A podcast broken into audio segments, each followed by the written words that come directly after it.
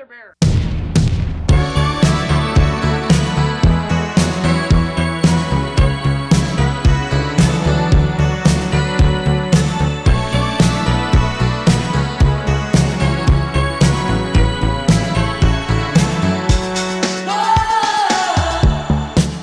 大家好，欢迎收听《红楼慢炖》，我是主播刘丽。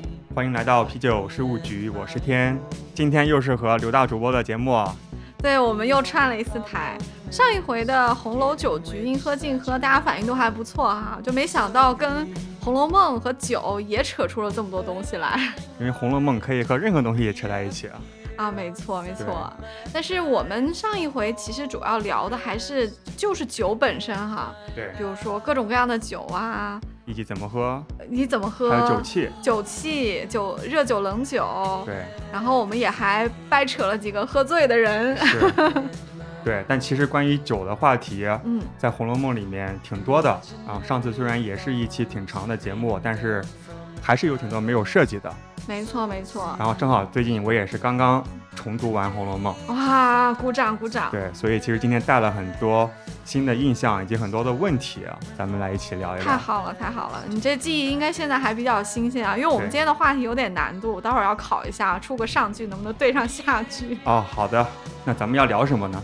啊，我们今天要聊一个跟酒有关哈，特别特别重要，文化性极强的一个话题啊，就是酒令。哦。咱们上一集其实聊过一些，但是没有很深入。是的，我们提到了，因为其实，在《红楼梦》里面，因为是贵族家庭，就早就已经是超越温饱了，所以大家动不动就宴客，动不动就小酌一下，然后其实喝酒是很平常的。这也是为什么我们盘点的时候会发现，常常就是以吃酒代替，其实也没有特别的讲，因为对人家来说，这个喝酒就是家常便饭，也不用大书特书了。但是有一件事情。嗯，是动不动就会做一下的。就是喝酒的时候要说酒令，对，要优雅的喝酒嘛。没错，要喝的风雅，喝的有趣。是。然后呢，同时呢，又不是一个一味的劝酒，因为对他们来说酒很平常，所以其实也不存在说这个东西很稀罕。然后劝酒本身也并不是一个贵族会很喜欣赏的一个行为。大家虽然还是把要把这个宴会的时间拉长，比较有意思，但是这个中间必须是有一些有呃有趣的这个活动贯穿在中间的。最好这个活动呢，还是每一个人都能参加，啊，又能体现每一个人不同的个性。那这个时候酒令就登场了。咱们要不先聊一下，就什么是酒令？嗯，酒令和我们现在理解的酒桌游戏有什么区别吗？啊，这个酒令可要掰扯一下啊。其实你也可以理解为它就是酒桌游戏，但是，呃，现代的酒桌游戏其实我知道的很少啊，我不太会玩桌游啊，但我感觉吧。我们现代人玩的很多游戏，它比较靠运气，就是你抽到什么就是什么，它其实是一个很被动的东西，或者说是一个短平快的，不管是看你的反应能力呀，还是骰子啊，或者是猜拳啊，这些就是你感觉好像说它没有太多的门道，呃，要么是运气，要么是反应快，然后大家虽然是哄笑一团，但是呢，值得回味的东西就不是很多。我觉得美中不足就在这里啊，不是说现代的酒桌游戏不好玩，OK，嗯。它就是不是纯靠运气的，嗯，呃，红楼的酒令就不是纯靠运气，它是有一整套的系统的，嗯，它可以是一个。可以是写诗、写词，也可以是一个跟酒席上的东西有关的一个谜语。事实上呢，是雅俗共赏的，因为俗人有俗人的这个台词嘛，呃，比较呃高雅的人，比如说黛玉，他可能有黛玉的台词嘛。但事实上，大家都能明白，就是你的酒令反映你的特色。但而且这个酒令呢，会有一点输赢，就是大家还是会说哦，呃，谁谁谁说的很好，谁谁谁说的不好，可能会有一些罚酒。那说不出来，那是肯定要罚的啊！乱令也要罚。乱令是什么意思呢？就是说你扰乱秩序，本来该你说你抢别人的，或者说你作弊，或者说已经令官已经这么讲了，你又不听他的，就要罚一下。就这些其实都是一些很风雅的小游戏啊，惩罚也会很有趣。OK，那咱们这一期节目应该怎么聊呢？我找出了在《红楼梦》里面啊写的比较详细的三场酒席。同时也就有对应着三次酒令，刚好这三个酒令呢，非常的不一样啊，因为参加的人不一样，所以酒令的规则就不一样。然后在这个酒令里面，大放异彩的人，或者说讲的不好被大家笑的人也不一样。所以呢，那因为散场也不是很多啊，所以我们其实可以啊、就展开来讲啊，盘点一下。盘点一下。对，OK，行。那因为今天这期节目的它的文化水平非常之高，我可能没办法有太多的存在感。谦虚谦虚。呃，所以我今天就带了一袋啤酒，也是嗯各种各样风格、各种各样味道的啤酒。那咱们就每聊一场酒嗯局，我来尝试去给这个酒局配个酒，咱们边喝边聊。棒了，太棒了！配错了也要罚。啊、可以，好。那咱们在开始之前先碰一个，啊先碰一个，嗯我觉得这杯酒就特别适合做第一杯。嗯我们现在是下午两点多钟，嗯，就喝一个加了大红袍茶叶的啤酒。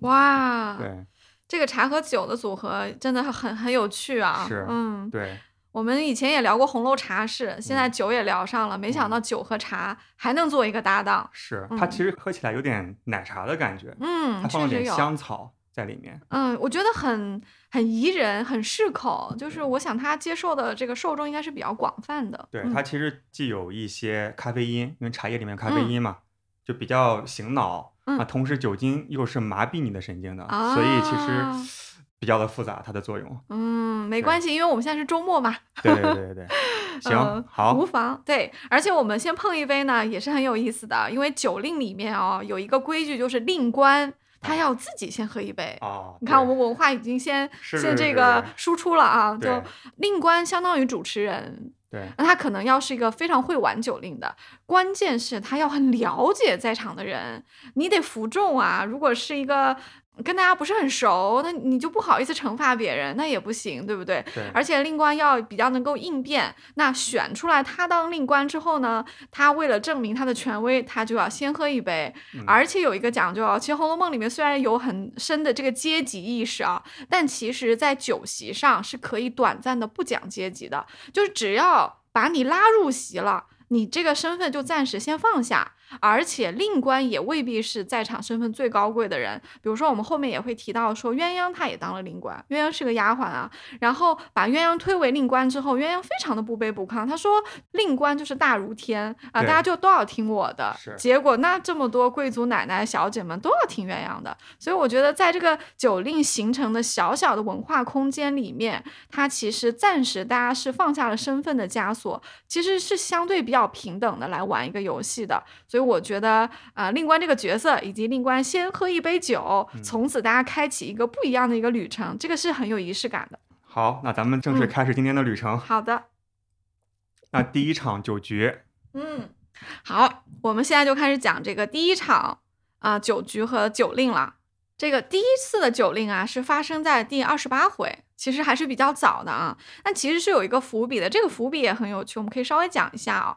就是薛蟠，也就是宝玉的表哥啊，薛宝钗的亲哥啊，他过生日。那他是个纨绔子弟嘛，平时比较喜欢花天酒地，也特别爱请客啊。那他过生日就要请他的哥们儿们吃饭，其实都是一帮公子哥啊，没有酒肉朋友，对对对对对对啊，吃饭。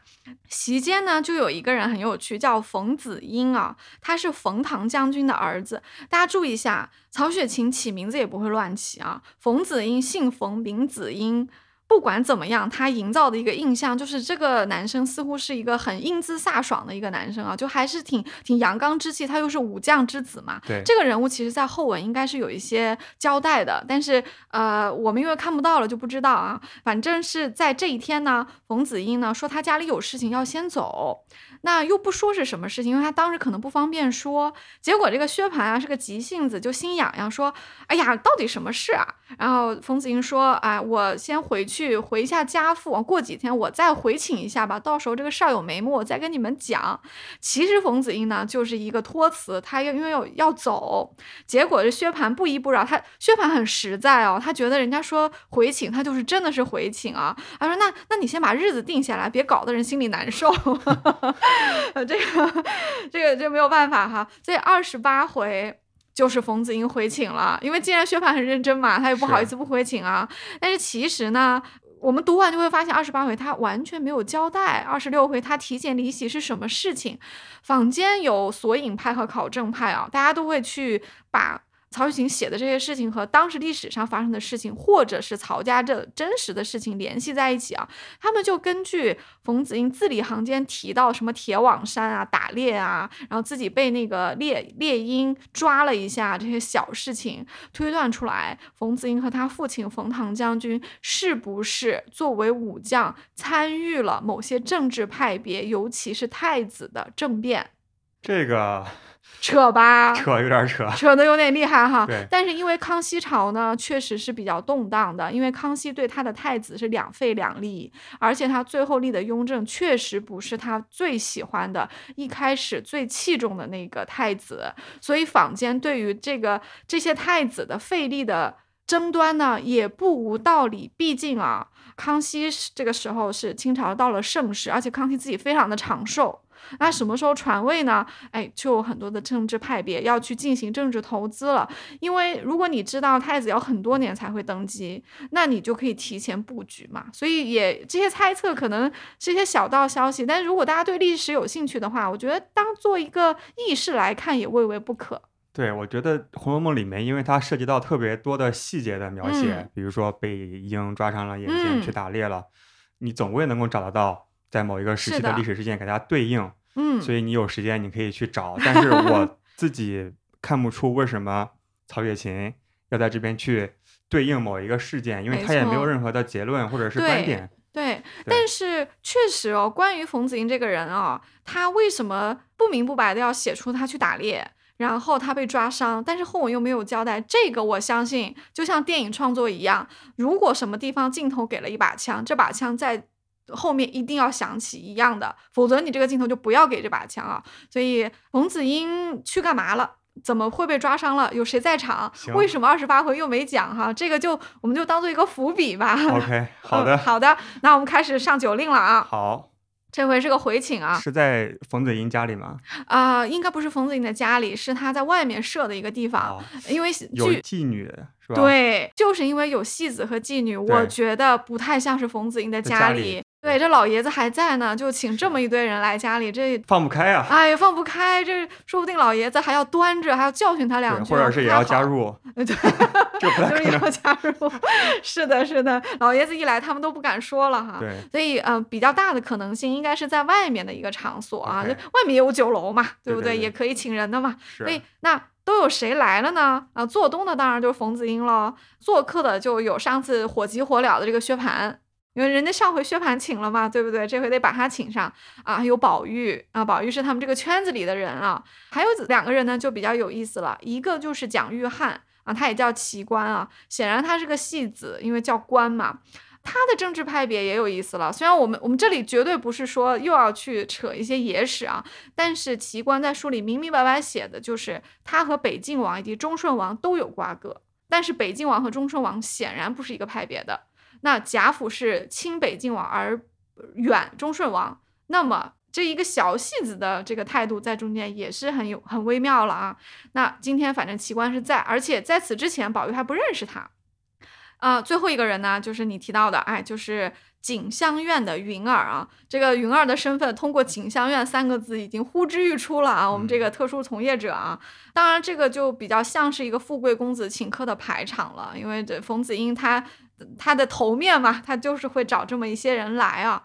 那吃饭、喝酒、行酒令，这都是比较正常的流程啊。这个酒令呢比较有趣，这个酒令是宝玉提的，对，也是宝玉设计的，特别的有宝玉的特色啊。是，啊，我们来看一下啊，它是有三部分的啊。第一部分呢是四句诗，类似于一个绝句啊，但是前面都有一个开头，开头是固定的，有格式的，分别是女儿加上悲愁喜乐啊，等于说是女孩子的四种情感，而且你要吟咏它，就把女孩子作为吟咏对象啊。相当于是为这四种情感和情绪做一个注脚，为什么喜，为什么悲，这是第一部分。第二部分呢，就是你要唱一套新鲜实样的曲儿啊，作为酒面，不是白唱的。这个曲子必须是一个谜语，它有谜底的啊。但是曲调可能是当时的流行歌曲的曲调，你自己可以配个词唱，你也可以挑现成的唱，这就看你了。但因为曲子我们也不是很熟，而且因为没有乐谱记下来，这一部分我们待会儿会忽略一下。第三部分就是酒底，就是这个曲儿揭露的这个酒底。酒底是有范围的，必须是席上的东西，或者说可以扩大到一点，说我们这个包厢里的东西啊，可能一个花瓶也可以，墙上贴的一个字儿也可以。那因为你的范围太大，别人就猜不出来了啊，所以就是啊，有这三个部分，连酒底啊，就是这个谜底啊，也是有一个讲究，就不能直接说出来。你不能说我谜底叫桃子，或者说是。番茄炒蛋不能这么说，你也得是用一个典故把它放在中间说出来啊，类似于四书五经的。你看这个酒令这三部分是不是特别文雅？对，所以它不仅是要去做出来一首类似诗歌的东西，同时它还是一个谜语，要让别人猜。对，否则你这个酒令就不成功。OK，你如何说一个酒令成功呢？就是第一，你得说得好，你这个诗得写得漂亮，别人击节称快。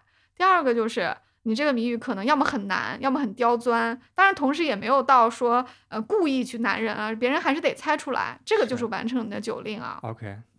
这个酒令是有着浓浓的宝玉特色的啊，因为首先第一部分里面的这个女儿喜、女儿愁、女儿悲、女儿乐，这个太宝玉了。宝玉一个怡红公子啊，就是一个典型的护花使者，天天脑子里想的都是女孩子这点事儿啊，所以他连酒令他也要想着就把女孩子作为吟咏的这个中心啊。第二个就是这个酒令确实很风雅，很麻烦。一看也是读过书的人才写的，所以他这酒令一出啊，薛蟠也就是宝玉的表哥，立刻就说这是捉弄我呢，因为他觉得自己待会儿肯定答不出来，对，文化水平太低了，怕出丑啊。这里很有趣。这个妓女云儿就插了一句嘴说：“怕什么？这还亏你天天吃酒呢？难道连我也不如？我回来还说呢，说是了罢，不是了，不过罚上几杯，哪里就醉死了？你如今一乱令，倒喝食大海，下去给人斟酒不成？”对这个关于大海啊，咱们上期节目有聊过。应该是挺大的一个容器，是的，就显然是惩罚用的嘛，就是你你乱了令，你不守规矩然后，罚你喝十大杯，还不是十小杯。对，所以薛蟠赶紧闭嘴，赶紧闭嘴。而且，呃，他可能也被这个妓女云儿一说，自己也不好意思了，因为云儿说我都会，你咋不会呢？我觉得薛蟠他应该是容易被激将法。所 PUA 的，没错没错，他性子比较急嘛，别人这么一激他，他就愿意了。当然也反过来说明啊，这个云儿肯定是业务素质很高的人，因为他经常要出入这种场合嘛，他得去应付，他不能说这个游戏他不会玩，那就没意思了。对，古代的特殊行业从业者，他们其实是有挺高的职业技能的要求。是的，诗词歌赋啊都得会。是。那好，那我们就来看一看诸位的酒令啊，真的非常的有意思啊。第一个当然就是宝玉了，宝玉自己提了这个令嘛。他的诗是这样的：女儿悲，青春已大守空闺啊；女儿愁，悔教夫婿觅封侯；女儿喜，对镜成妆颜色美；女儿乐，秋千架上春山薄。这四句啊很有意思啊，就是。基本上都是我们古代诗词里面对女孩子常做的一些联想啊，比如说“青春已大手空闺”这个东西，其实诗里也经常提到。我也不知道是不是宝玉在暗示他的未来里面遇到的这些人，因为大家都觉得他可能跟宝钗成婚了，但是宝钗一个人在家里嘛，等他嘛，所以似乎也有一点这样的暗示啊。包括宝玉生命中还有一些女子，像傅秋芳，都是年纪很大没有结婚的。那女儿愁的悔教夫婿觅封侯呢，就更像说是宝钗了。因为关于宝钗的判词也好，还有宝钗的人设也好，都是非常入世的。所以读者总是把宝钗和一个劝诫丈夫读书考科举的一个女子形象联系在一起啊，就会觉得说，是不是因为宝钗你老劝宝玉，结果把他逼走了，那你这个时候就后悔了？其实你的家里的这种夫妻关系就破坏掉了，会不会有这样的一个感慨在啊？因为这是比较靠前的回目嘛，所以感觉那时候还挺小的，十二三岁、三四、十三四岁。我觉得在那个时候，宝钗已经开始劝宝玉去觅封侯、好好读书、考功名的时候，可能还不是很多。所以它其实是隐隐约约映射了未来发生的事情。是的，这种写法叫衬语，无意之间说的话、做的事情影射了未来，因为这是文学写法嘛。文学就意味着作者有上帝视角，我可以提前在前面告诉你，因为这样读起来比较有趣味。宝钗的人设、黛玉的人设，其实在第五回的判词里都都给出来。虽然他们年纪很小，但是他们未来会发生的事情，作者是完全不惧怕剧透的。当然了，呃，守空闺、蜜封侯这些，其实在古代也是跟女生常见的啊，对，跟女性常见的一些情感联系啊。那宝玉念出来也也很正常，也未必要是。影射谁？对，但是他不知道一语成谶。没错，一语成谶。没错，对对对。但后两句这种什么对镜成妆啊，在秋千架上，这些就是典型的闺房玩乐了。那宝玉也很擅长这个，比如说他过生日也会叫女孩子来家里玩啊什么的，这些这些就比较有意趣啊。所以总的来说呢，宝玉的四句诗呢，嗯，挺好的，就是跟女孩子的关系非常大，而且显示出来他对女孩子的不管是生活还是命运，非常非常的关心啊。对。这是宝玉的酒令，那曲子我们就不念了哈。最后他的这个酒底是什么呢？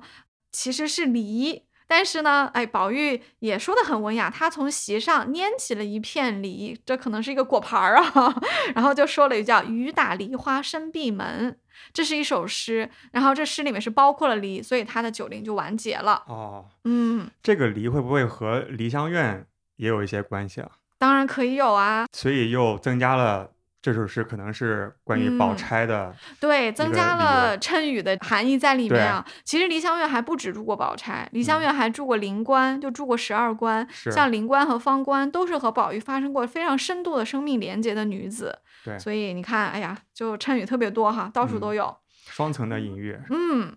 听完宝玉的这个有点女性化的婉约派的这个酒令啊，我们换一下画风一转啊，我们看一个雄壮派的啊，就是呃主人冯子英他也说上了啊，因为是武将之子啊，就这个用词非常大气啊。他说：“女儿悲，儿夫染病在垂危；女儿愁，大风吹倒梳妆楼；女儿喜，投胎生了双生子；女儿乐。”思向花园掏蟋蟀，我个人觉得，也许有一些读音可能在古代和现在不太一样，因为冯子英的这一首不是特别的押韵啊。对，当时应该挺押韵的啊，可能当时是押韵的。押韵是个及格嘛？对对对，也有可能，呃，不管是音韵的变化，还是说在诗歌里面某一些尾词，它可能有些多的音，这样就可以去凑上那个韵，这个我们就不知道了。反正冯子英的这个酒令是过关了，他的酒令讲的呢，也都是和女孩子。女性啊，生活息息相关的东西，比如说丈夫儿子生病啊，然后梳妆的时候怎么怎么样了，然后生个双胞胎儿子，这都是喜事啊，这些东西。简单粗暴。简单粗暴，对，完全没有没有什么文学描写啊，就是大实话。嗯。对，对于女孩子的了解是非常的。直接非常表面，浮于表面，嗯，这就武将身份嘛，他他的世界里面可能就这些，只有宝玉会用诗意的视角去理解女生，对啊，冯子英可能还没有不是这样的，但冯子英的这个诗，我觉得也还比较正面，还挺快乐的啊。他的酒底呢是叫鸡声茅店月，哎，不错哦，挺风雅的哦。茅店院是什么？茅店月啊，鸡声茅店月。是一首诗里面的一句话，意思就是说月亮升起来了，鸡叫了。它大概是在讲这个呃凌晨的这个场景啊啊！我的诗词修养也就到这里了，大家可以去 找原文来听。但《鸡声茅店月》是很有名的一首诗，所以引用它这是一个比较容易的一个引用，而且酒席上一般都会有鸡嘛，所以可见冯子英找了一个好说的啊，他就挑了鸡来说，然后点了一个《鸡声茅店月》，然后。第三个说的就是云儿了。云儿的酒令非常非常有她的职业特色啊，她是很敬业的啊，呃，而且我觉得云儿可能也夹带了一点私货啊。我们来听她的酒令，她第一句叫“女儿悲，将来终身只靠谁”。哎呀，这个太像这个对吧？锦香院的头牌会说的酒令了嘛？对，因为他们的最大目标无非就是有一个恩客特别有钱，特别赏识他们，把他们赎出去嘛。所以他需要有一个终身可靠的人啊。所以他第一句就把他的最大的需求说出来了啊。这个时候非常直接粗暴的薛蟠就来了一句说。哎，我的儿，有你薛大爷呢，你怕什么？这这里每次听到我们都会笑啊，因为他显然还有点义气啊，觉得说我罩着你，怕什么呀？就非常头脑简单，头脑简单，有什么说什么，有什么说什么。但是他似乎，我觉得薛蟠人还挺好的，他可能对这个云儿，对席间的这些人，其实都还有点大哥的这个义江湖义气在啊。对啊，所以就有这么一番啊感慨啊。众人就说别混他，别混他，意思是你别插嘴，让人家好好说。云儿下一句是女儿愁，妈妈打骂何时休？哎呀，更有职业特色，说明他的职场环境不是很好。对，比较恶劣哈。这个，嗯，妈妈可能打骂他，那无非就是可能你没赚到钱呗。妈妈无非是一个呃拿提成的嘛，要管理嘛，所以就可能对下面的这些人有一些有一些约束啊啊，就是会打骂他们。薛蟠又来了一句啊，他他又没长记性。他说：“前儿我见了你妈，还吩咐他不叫他打你呢。”这我们又觉得又笑了，是吧？众人就说：“再多言者，罚酒十杯。你不能查别人的酒令的。”所以你看，这个时候如果再说，就要罚你了啊！薛蟠自己打了自己一个嘴巴，说：“没耳性，再不许说了。”就我觉得薛蟠真的是挺可爱的一个人啊，就特别直接哈。对，云儿把后面两句就一口气说了出来。女儿喜，情郎不舍还家里，这当然也是他的良好祝愿啊。那你要不走的话，那最后不就把你赎出去了吗？所以他当然希望他的这个情郎不走了啊。最后一句，女儿乐，住了箫管弄弦索啊，这个也是在写他们的这个日常生活啊。可能云儿对乐器、对音乐也很精通啊。很风雅的就结束了这么一个他的酒令啊，他后面唱了一段曲子，我就不在这里重复，大家可以去读原文啊。确实这段曲子呢，带有这个行业非常浓重的调情风格啊啊，这个有兴趣的朋友大家去读。那曹雪芹也很会写啊，就可想而知啊，曹雪芹的人生阅历非常丰富啊，连这个云儿会唱什么东西都写出来而且云儿这首曲子，他也要达到他的特定的目的，他得钓点鱼。所以他要唱这么一个曲子啊，很符合他的人设。对他要撩一撩，撩一撩，对。但是他撩的也不是很露骨，对，就是点到为止啊。所以我觉得这个度还是嗯有点意思的。是，嗯，他最后的酒底呢是桃之夭夭，那可见这个酒席上也有桃，有梨有桃，我估计是夏天吧。是。那云儿这个酒令呢，呃，讲完之后，下一个就是薛蟠了啊。感觉薛蟠这个。酒令还没出，我们已经准备好要大笑一场了，因为他前面已经闹了一堆的笑话了。果然，他这个酒令就是今天的高潮部分啊啊！第一句话是，薛蟠还没有开口啊，他就已经犯难了。他说：“哎呀，我可要说了，女儿悲啊，省略号。”就说了半天不见底下的，因为他想不出来啊。冯子英就说：“悲什么？快说来。”这个时候。啊，作者描写薛蟠说，当时急得眼睛铃铛一般，瞪了半日，一跺脚，一跺脚就青筋暴露那种，就是一点心想不出来嘛。说了一句“女儿呗”，又咳嗽两遍，还是说不出来。最后，哎，京剧出来了，嫁了个男人是乌龟。是，这个这没法不笑啊，这这实在是太太大白话了。对，第一是大白话，第二个就是这根本没有什么关系的事情，但也有道理，你想想看。对，有道理，就是 他想说女孩子背，那她嫁了一个男人不怎么好，不成器，当然是要背的，对不对？对。可是你怎么拿一个乌龟来比喻呢？用要押韵啊。要押韵，就只能想到乌龟这个词了。对。所以我们的薛蟠的词汇量和阅读量实在是很有限的。对。他仅仅能做到最低要求，就是押韵。是。嗯。我觉得读《红楼梦》有很多像类似这种地方，会让我感觉到，原来我们现在目前普通话里面的很多俗语啊，表达这些词汇，原来。古时候的人都已经在用了，没错。比如说骂人是什么乌龟啊？是的，是的，嗯，有有一个传承在的啊。是。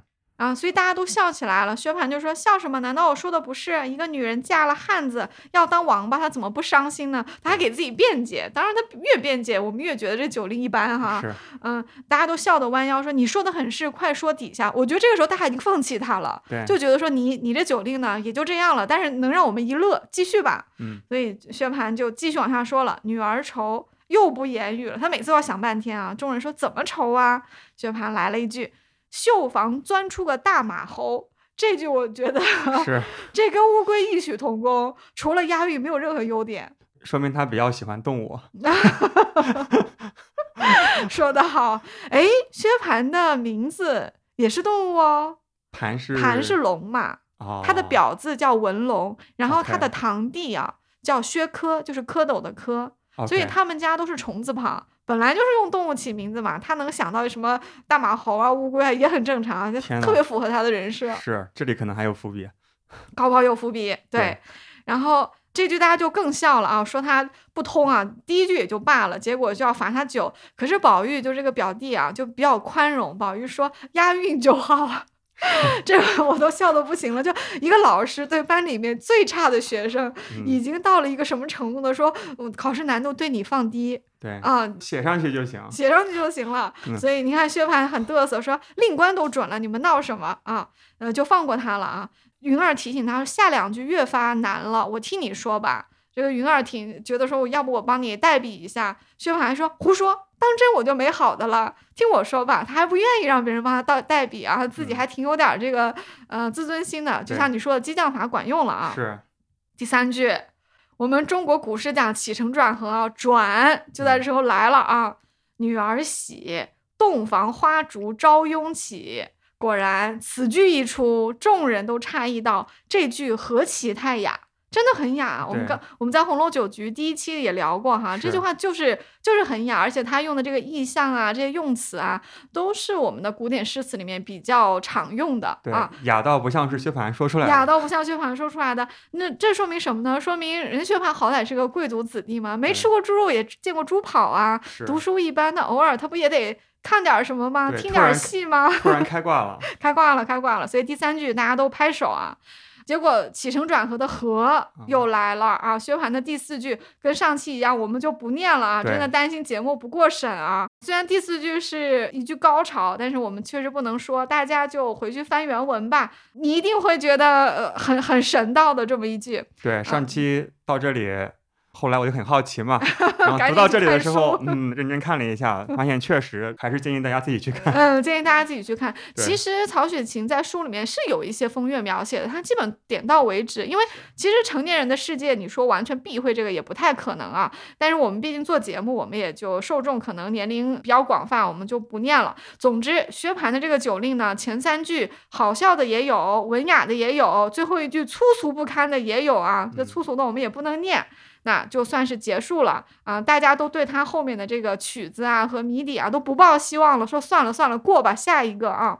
所以最后一个收尾的就是我们的蒋玉菡，就是奇观啊。他的诗我们就不念了啊，也中规中矩啊。嗯，我想讲的是他的酒底。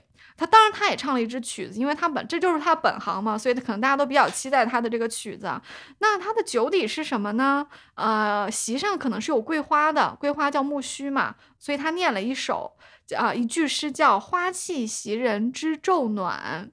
哎，这句又有一点一语成谶了啊！所以听到这里的时候，我们的薛蟠，你说他粗吧，他粗中可有细了，他一下子就听到了，然后就揪着错儿跟这个奇观和宝玉就杠上了，他就拉着。要罚酒，要罚酒，拉着奇观说：“你你说错了。”他说：“意思就是你怎么能念出人的名字呢？啊，因为袭人明显是宝玉的丫鬟，而事实上可能这些男孩子们已经知道宝玉和袭人有关系了，所以袭人其实等于算是宝玉自己的屋里人了。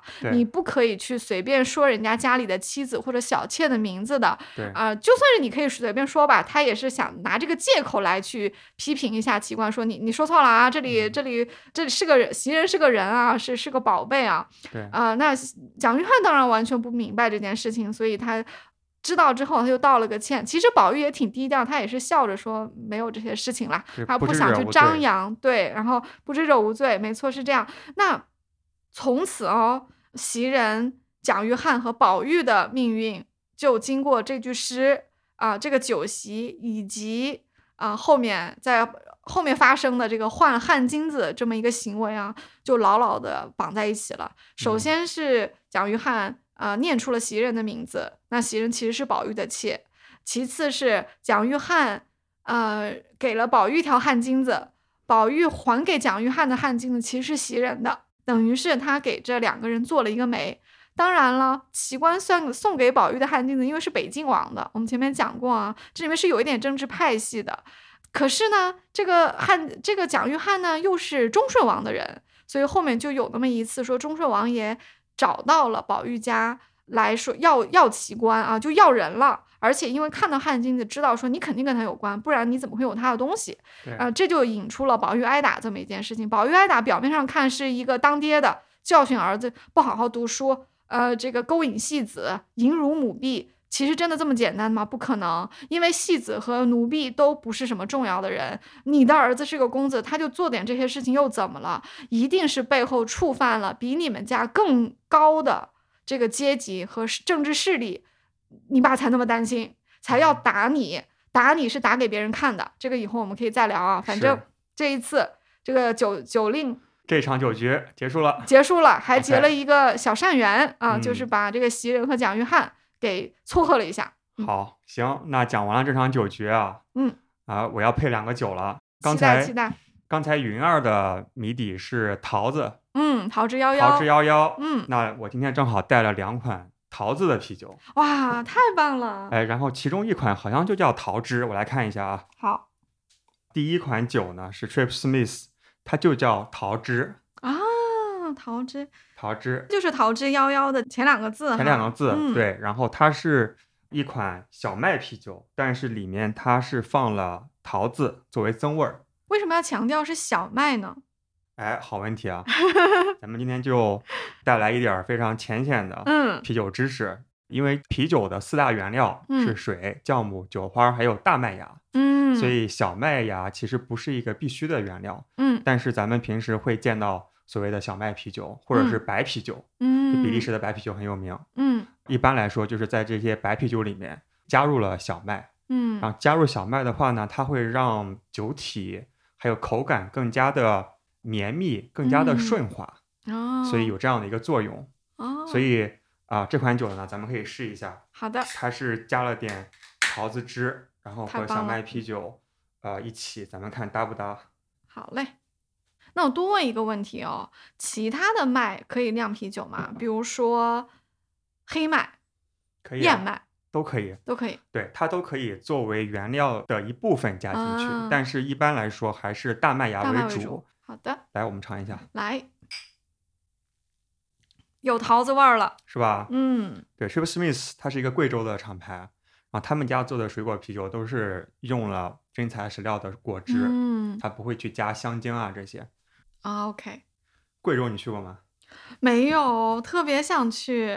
哦，好，那在这里 做一个小小的预告吧。好，哎，我们下个月就八月份，嗯，目前正在策划（括号）。有可能黄啊，括号 就是一个贵阳的啤酒旅行社的活动，其实就带大家去贵阳啊，一起吃当地的美食，去参观这个酒厂，哇，太棒了从发酵罐里面打啤酒喝啊，太棒了，太棒了！然后也会有一个露营的活动，太期待了，太期待了。嗯，好，行，咱们有两款啊，我们现在浅尝辄止这款酒，我们还有另外一款桃子的啤酒，我们可以平行的对比一下。好。这款酒是纸飞机，是一个杭州的厂牌。然后他们最近刚刚灌装，也是一个加入了桃子汁的，还有香草荚的淡色艾尔啤酒。嗯，这个淡色艾尔啤酒它就没有加入小麦，咱们可以试一下。好的，我们回头我们把呃我们提到的这些酒的品种，它的酿造的厂的信息，我们留在 show notes 告诉大家，可以啊，以及购买的链接。因为其实第一期红楼酒局应喝尽喝之后，还真有人买了酒听的。哎，我怎么说？我们最近店铺的销量蹭蹭往上涨，还以为是六幺八的原因，原来是因为我们的粉丝默默的买酒了。对，感谢。因为我们上期还有聊到一款这个花椒拉格啊，可能是因为这个名字。比较的有趣，而且《红楼梦》里的花椒提了很多次。嗯，就有朋友去买花椒拉格，让我意想不到的是，大家接受度很高哎。我看你们节目下面留言，好多人就种草花椒拉格嘛。嗯，因为它确实一个是比较新奇，第二是和中国文化、中国物产相关，第三是比较的畅饮。嗯，确实是一款就挺好喝的啤酒吧。嗯，对，大家可以去试一下。好的。然后咱们先开个这个纸飞机的。好嘞。陶瓷淡艾。啊，它有一点粉红色哎。对，这个酒体就更加的偏红一些，刚才还是偏麦汁的黄色。嗯嗯，桃子本身的颜色也是有的是偏粉红的，有的是偏这个样子的。对，嗯，来，Cheers，Cheers，非常不一样，非常不一样，非常不一样。然后这款粉红色的酒，我觉得它特别有夏天的感觉。是。有点粉红香槟的感觉，对，然后闻起来是有香草加，就香草那种奶油的香气，有，没错。然后喝起来会更加的甜美一些。嗯，刚才那一款的话，还是增味比较的收敛，还是体现啤酒的麦汁的味道为主。嗯，那这个的话就是更加凸显桃子的味道。嗯，让我想到了一部意大利电影，就是应该是叫《甜蜜人生》吧，《La Dolce Vita》啊，就是特别适合夏天看啊，然后再喝一个这个有奶油味的这么一个很甜美的一个啤酒，是特别好，特别好。行，那咱们进入下一场酒局。好，我们进入下一场酒局。第二场酒局呢，就完全不一样了啊！他的参与的人完全不一样，玩法也完全不一样。更野吗？更野了，真的是更野了。它发生在四十回，其实离第一场隔得不远啊。第一场是二十八回。那四十回差不多是全书的，现在留下来的三分之一多一点的地方啊。那贾家还是一个在盛期，所以有很多的宴席。这场的参与宴会的人呢比较特别了，它其实是一场家宴啊。但是呢，有一个外来的客人很不相干。啊，就是刘姥姥。之前我们在《红楼梦顿》里面曾经花过四期啊，巨大的篇幅去聊这么一个乡村老妪啊，因为刘姥姥身上的故事真的是非常的多，而且这个角色非常的永恒，给我们带来很多的启发啊。我们也很喜欢刘姥姥。那今天这个酒令呢？哎，今天的亮点和高潮就在我们的刘姥姥身上了。是。他是在第一次进大观园的时候，哎，这是第二次了。对，第一次呢是刘姥姥过来打秋风，就是讨点好处嘛。啊，但没喝酒，没喝酒，因为凤姐就把钱给他，就让他走了，因为。人家上门来要好处，如果你太过热情的话，可能会纵容他一直来。所以凤姐非拿捏的分寸非常好，凤姐还哭穷说：“哎呀，这个是太太给我丫头做衣服的二十两银子，你要不嫌弃你就拿去吧。”意思就是说，你看你们家过冬了，我丫鬟可都没有衣服穿了啊，这拿回去别别再来了，是这么一个意思啊。那刘姥姥当然听得明白，当然她拿回去的二十两银子也很多。对一个小户的农家来说，是可以丰丰富富的过完一个冬天的。果然，小买卖可以做一笔小买卖。对，果然啊，刘姥姥第二年就来报恩了。她是带了很多地里的瓜菜来，当然，因为她知道这贵族人家人家什么也不缺，就你家能拿出什么送礼呢？还不如说地里种的东西有你们家的心意哈。他就背了很多的瓜菜，又带着他的小外孙板儿过来了。这一次很有趣。作者故意写贾母和王熙凤这两个管家的心情都特别好，所以就把老太太留下来了。天时地利人和。绝对是，绝对是，所以呢，让刘姥姥住了几天啊。又因为贾母和刘姥姥呢，其实都是祖母辈的人了，他们年纪相仿，其实生活阅历是差不多的，所以他就很想让刘姥姥呢说一点庄稼上的故事听给他听，那就把刘姥姥留下来住几天啊。那这两三天里面是摆了好几次宴席的啊，其中就有一场啊，哎，说了酒令，这个酒令就特别有趣啊。那酒令的提议者啊是贾母。有有趣吧？我们的第一场酒令的提议者是宝玉啊，第二场是贾母。你看这个祖孙俩啊，我觉得他们俩有很多的相似之处啊，就是他们两个人都特别的会生活，特别有品位、有格调。就说简单，就是会玩儿。怪不得贾母特别喜欢宝玉，他觉得这个孙子最像他嘛。那今天玩的这个令呢，就跟上次不一样了啊，叫牙牌令。为什么跟上次不太一样呢？因为其实这个席间很多人啊不识字。贾母是不识字的，王夫人、薛姨妈，包括刘姥姥都不识字啊！听友们不要跟我杠啊！我知道有很多听友都说啊，他们怎么不识字啊？这他们都是贵族，嗯，贵族女子怎么会不识字？确实是，但是在即使是在那个年代的贵族家庭里面，女性。依旧是学一些女工、刺绣，将来嫁个好人家就完了。对，而且是越正统儒家的家教的话，越是有这样的认知。没错，反而是前文的这个云儿是识字的，因为她有这个工作的需求。那贵族家庭女孩哪里需要工作，嫁人就完事儿了。对，所以书中其实是有很多地方委婉的告诉我们，贾母、啊夫人、薛姨妈。包括早期的王熙凤都是不识字的啊。王熙凤是后来，因为她要管家，经常要看账单，然后可能让宝玉和黛玉私下里教了她一下，她后面是识字了，也识的不多啊。但是像黛玉、探春这些，嗯，诗词歌赋样样都来得的，那是特例，那是作者就是要给我们写一些光彩照人的女子才这样的，这些都不是一个常规现象啊。所以今天的酒令要照顾这么多人呢，就不能太高雅，雅俗共赏，雅俗共赏，而且得往俗一点的地方偏一偏啊，就得让这几个人啊都能说得上来，所以就用了一个牙牌令啊。那这个牙牌令是一个什么东西呢？其实简单的说啊，它考的是第一看运气，就是你抽了什么牌；第二个呢是看令官怎么报。这个牙牌是上下有两个数字的，所以它加在一起之后呢，它会形成一个名称，或者是你有一个描述方法。所以令官他要呃用他的语言说出来，同时他说完的话要让你好接，因为押韵是最低要求。所以其实令官在里面的作用是很显著的。我们刚刚的宝玉的这个令官没有什么作用，因为这四句诗都是你自己说的，令官也不打岔。那牙牌令不一样了，令官说上句，你说下句，所以令官的作用很大了啊。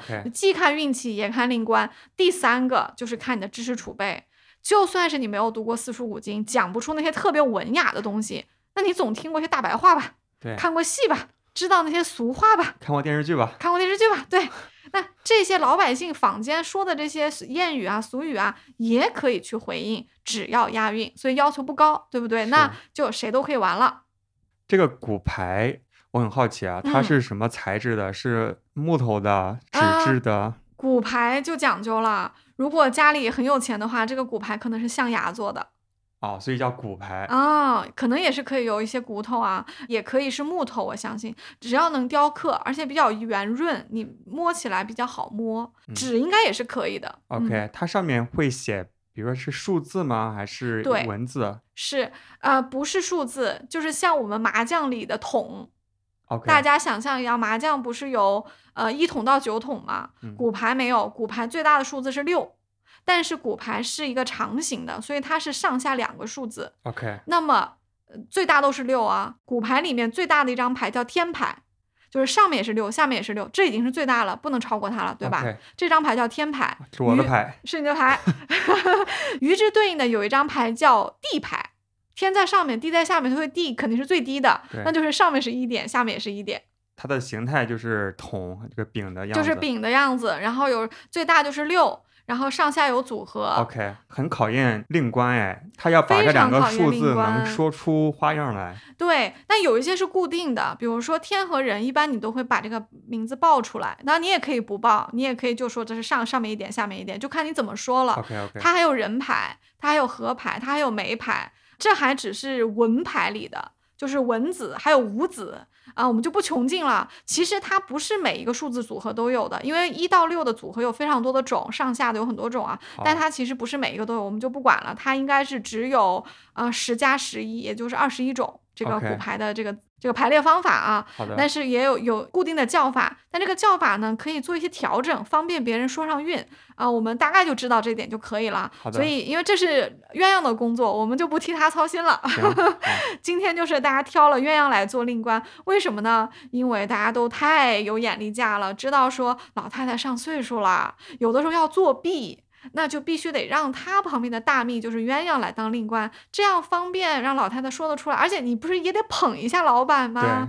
就像我们回老家过年打牌的时候，有的时候要故意输一点给奶奶嘛，对不对？让她高兴高兴。是，所以就是这个意思啊。而且因为鸳鸯这个位高权重啊，他当令官大家都服气啊，所以就选了这个鸳鸯，哎，来主掌大局。啊，而鸳鸯也毫不推辞啊，他他先喝了吗？喝了呀，他说我是令官，大家就都得听我的，酒令大于军令啊，所以他先喝了一杯，大家都说你说的很是，而且鸳鸯是令官，他是要入席的，理论上鸳鸯这个级别是不可以入席，他不是主人，他要站在贾母旁边伺候，但他既然是令官，他不但可以入席，他还可以坐着，顺序是从老太太开始挨着说下去，一直到刘姥姥啊，那骨牌要是有三副，相当于是三张牌。每一张他都会单独念一下，他念一个，你就要说一句话押韵。三张说完了之后，这三副牌合在一起，令官又会说出一个花样来。通常他是根据这三副牌的花样，或者说颜色，或者说排在一起长得像一个什么东西，他就编排出一个东西来，因为他得让你说嘛，就像对联一样，有个横批。所以鸳鸯是解释完了就是这样。那说完之后就是有四句，对不对？三张牌加一个合在一起的。内容可以是诗词歌赋、成语俗话啊，只要押韵就可以。所以你看范围放的很宽啊，每个人都可以说错了罚一杯啊，就罚的也不多哈，一看就是女眷之间的一个小游戏而已。对，而且大概率是黄酒、低度酒。对，低度酒 罚就罚了，喝醉了就去睡觉嘛，也没什么问题。那我们看酒令哦，这个又体现每一个人的啊性格了啊。啊。第一个就是贾母，嗯，这次不是抽签来的顺序啊，是按座次啊啊，也也这个座次里面也反映了他们的辈分啊。那老太太当时家里辈分最高，所以她第一个说了啊。她的酒令很有意思，我们看完再来总结啊。鸳鸯先说，左边是张天，我们刚刚讲过哈。呃，天牌就是你的牌，对，我的牌，上面对，上面是六点，下面也是六点。贾母说：“头上有青天，哇，很正气啊，很正气，又押韵又非常贾母，非常贾母啊，这是一个老太太嘛，人家贵气惯了嘛，当然头上有青天啊。众人道好，说的挺好的啊。第二章当中是个五与六，大家可以想象到了啊，这骨牌因为是上下两个嘛，那就肯定是上面是五点，下面是六点，还是一个很大的牌，对不对？”那贾母说：“六桥梅花香彻骨，没说错。为什么呢？五和六，六不就是数字吗？五，大家想象一下，五筒长什么样？是不是像一个梅花？对，啊，五瓣的梅花嘛。所以贾母是说的六桥梅花香彻骨，把六和梅都说进去，也说的很好啊。那第三章，圣得一张六与凹。”我觉得这个可能是腰，因为我查了一下骨牌，我想象不出来有哪一个排列是凹进去的啊。可能是鸳鸯故意做了一个变化，就是他老说腰很可能觉得太单调，他其实后面说了很多次腰，所以他可能会挑几个词做一个变形的处理。反正他就说了一个六与凹，也有可能是版本问题吧，我们不纠结了啊。腰就是一的意思，腰就是一，对。显然是有一的啊，因为贾母的回复里面就有一，他说“一轮红日出云霄”，讲的挺好。第一押韵，第二这句诗非常的雅嘛，“红日出云霄”本来就是又是一个正气十足的一句啊。而且为什么我觉得那个是六与凹是六与腰呢？显然是一个有一个一点和一个六点嘛，六点就是云层，一点是太阳出来了，可能还是红色的，那么就是“一轮红日出云霄”嘛。所以你看贾母的三句全部都很正气啊，对不对？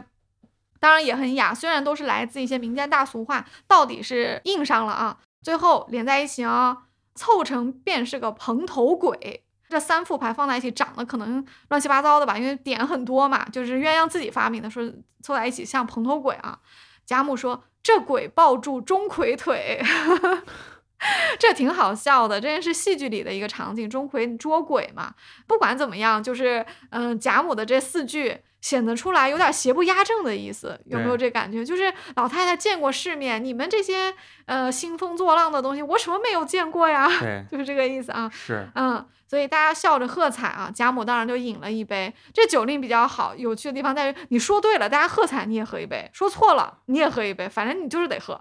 这个这游戏好像机制有点问题啊。嗯，对，搞不好说错了喝的大杯，说对了喝个小杯啊。说错了喝大海。对，喝大海。好。那第二个是薛姨妈啊，薛姨妈辈分也是也比较高，而且是客人嘛，所以第二个得让她说。她文化也不高，我们前面讲过，薛姨妈是王夫人的妹妹，王家是武将，向来不重视女子的家庭教育啊。对，或者是过于重视，反而不让你去学。有可能，对，所以就没不识字啊。所以她呢也说的比较通俗啊。但是薛姨妈的酒令呢很符合她的身份，因为她是皇商嘛的太太嘛，她就嗯酒令很富贵。我们来听一下啊。第一副左边是个大长五，肯定是有五点的。那大长五是怎么个长五法呢？这个不纠结了，骨牌很复杂啊，我们大家可以自己去找啊。薛姨妈说梅花朵朵风前舞，显然她也抓住了五点，长得像梅花啊。嗯，第二句叫右边还是个大五长啊。薛姨妈说十月梅花岭上香，什么意思呢？它的第一张和第二张肯定是一样的牌。因为骨牌是对称的，你正着放、反着放都可以，所以鸳鸯就故意第一张和第二张说的有点不一样，否则人家不好说。你不能说左边是个大长五，右边也是个大长五，它不好押韵。所以他先说的是左边是大长五，右边是大五长，这样方便你换韵。对，就是最后一个字，好歹换一下。哎，好歹换一下，反正这个顺序无所谓嘛。当中二五是杂七，骨牌里面是有一张是。二和五的连起来是七点，这种呢叫杂七啊，所以呃，薛姨妈说织女牛郎会七夕，哎，也说上了，反正也把七说出来，又押韵啊，而且对薛姨妈这么一个呃家庭妇女，又是一个母亲来说，她去想到小儿女的婚事上去，这是很正常的啊，而且她可能也比较经常听戏啊，凑在一起。凑成二郎游五岳，这个是鸳鸯自己又从俗语里面找了一句出来啊。薛姨妈回了一句说：“世人不及神仙月。”这个字其实是快乐的乐，但我们在这里就把它姑且当月来读，这样就押韵了啊。大家称赏啊，饮了酒，这是薛姨妈。第三个是史湘云，我特别喜欢史湘云的酒令，因为湘云的。我觉得湘云是一个运动女子啊，风一样的女子，就是特别豪爽。但是豪爽中呢是有才华，她读书很多，而且她还是很有女孩子的娇憨在。她不是一个假小子啊，就她不是一个呃已经完全没有女生的这个特色的人啊，所以她很可爱。她的东西就是她讲的话、写的诗，就是豪爽中带着一种阔朗和通透啊。还有人从她的诗里面看出你的政治色彩啊，或者是一些婚姻的预言。这个我们。来讲一讲，看看你有没有这个同感啊？是，第一句叫“左边长腰两点明”，其实这是个人牌，就是上面一个点，下面一个点。但是鸳鸯就没说人，他就把它念成“长腰两点明”啊，因为腰也是一嘛，就是上上面是一，下面也是一个一啊，就是这是一个长的一，那两点明啊。鸳鸯说：“双悬日月照乾坤”，他就说天上有日月，双悬照乾坤，照着这个大地。嗯，跟冯子英的这个阴谋论一样啊。坊间又有人说，是不是有一段时间康熙出访，留下太子在宫中代理这个朝廷的大事？太子有点摆谱，他有点提前觉得说我要预演一下我登基以后什么样的。因为康熙非常长寿，他的太子年纪已经很大，一直等不到上位，所以呃那一段时间似乎是又有一个老皇帝，又有一个太子，是不是双悬日月了？就有很多人做这样的猜测啊。然后我觉得把这个事儿安在史湘云头上确实有点奇怪。你冯子英也就罢了，他好歹是武将之子啊，会参与。对，你说是你说这个湘云那个小姑娘扯得有点远啊，而且双悬日月。照乾坤，它也是诗歌里面经常出现的一个句子，所以湘云就引用了这么一句话啊。第二句，右边长腰两点明，哎，这里鸳鸯又顽皮了，左右两张牌是一样的，他他故意又没有说出变化来，说的也是一样的。那就得让湘云接了，对，刁难他。但是他知道湘云是很有才华的，所以才敢这样去挑战他。说得好，就是湘云不怕，湘云肚子里货很多。对，这其实给他一个表现的机会。我也觉得是，嗯，所以你看，令官非得选鸳鸯不可。是是是。你不能给不聪明的人出难题，你也不能让很厉害的人没有的发挥。是。所以湘云来了一句：“闲花落地听无声。”哎呀，何其太雅。嗯嗯。第三句。中间还得幺四来，肯定是一个上面是个一，下面是个四嘛。啊，夏云说：“日边红杏倚云栽”，这句话非常的美。同时呢，我们在六十二回的红楼花签里面提到过，就有人抽到了这句花签，应该是贾探春抽到的。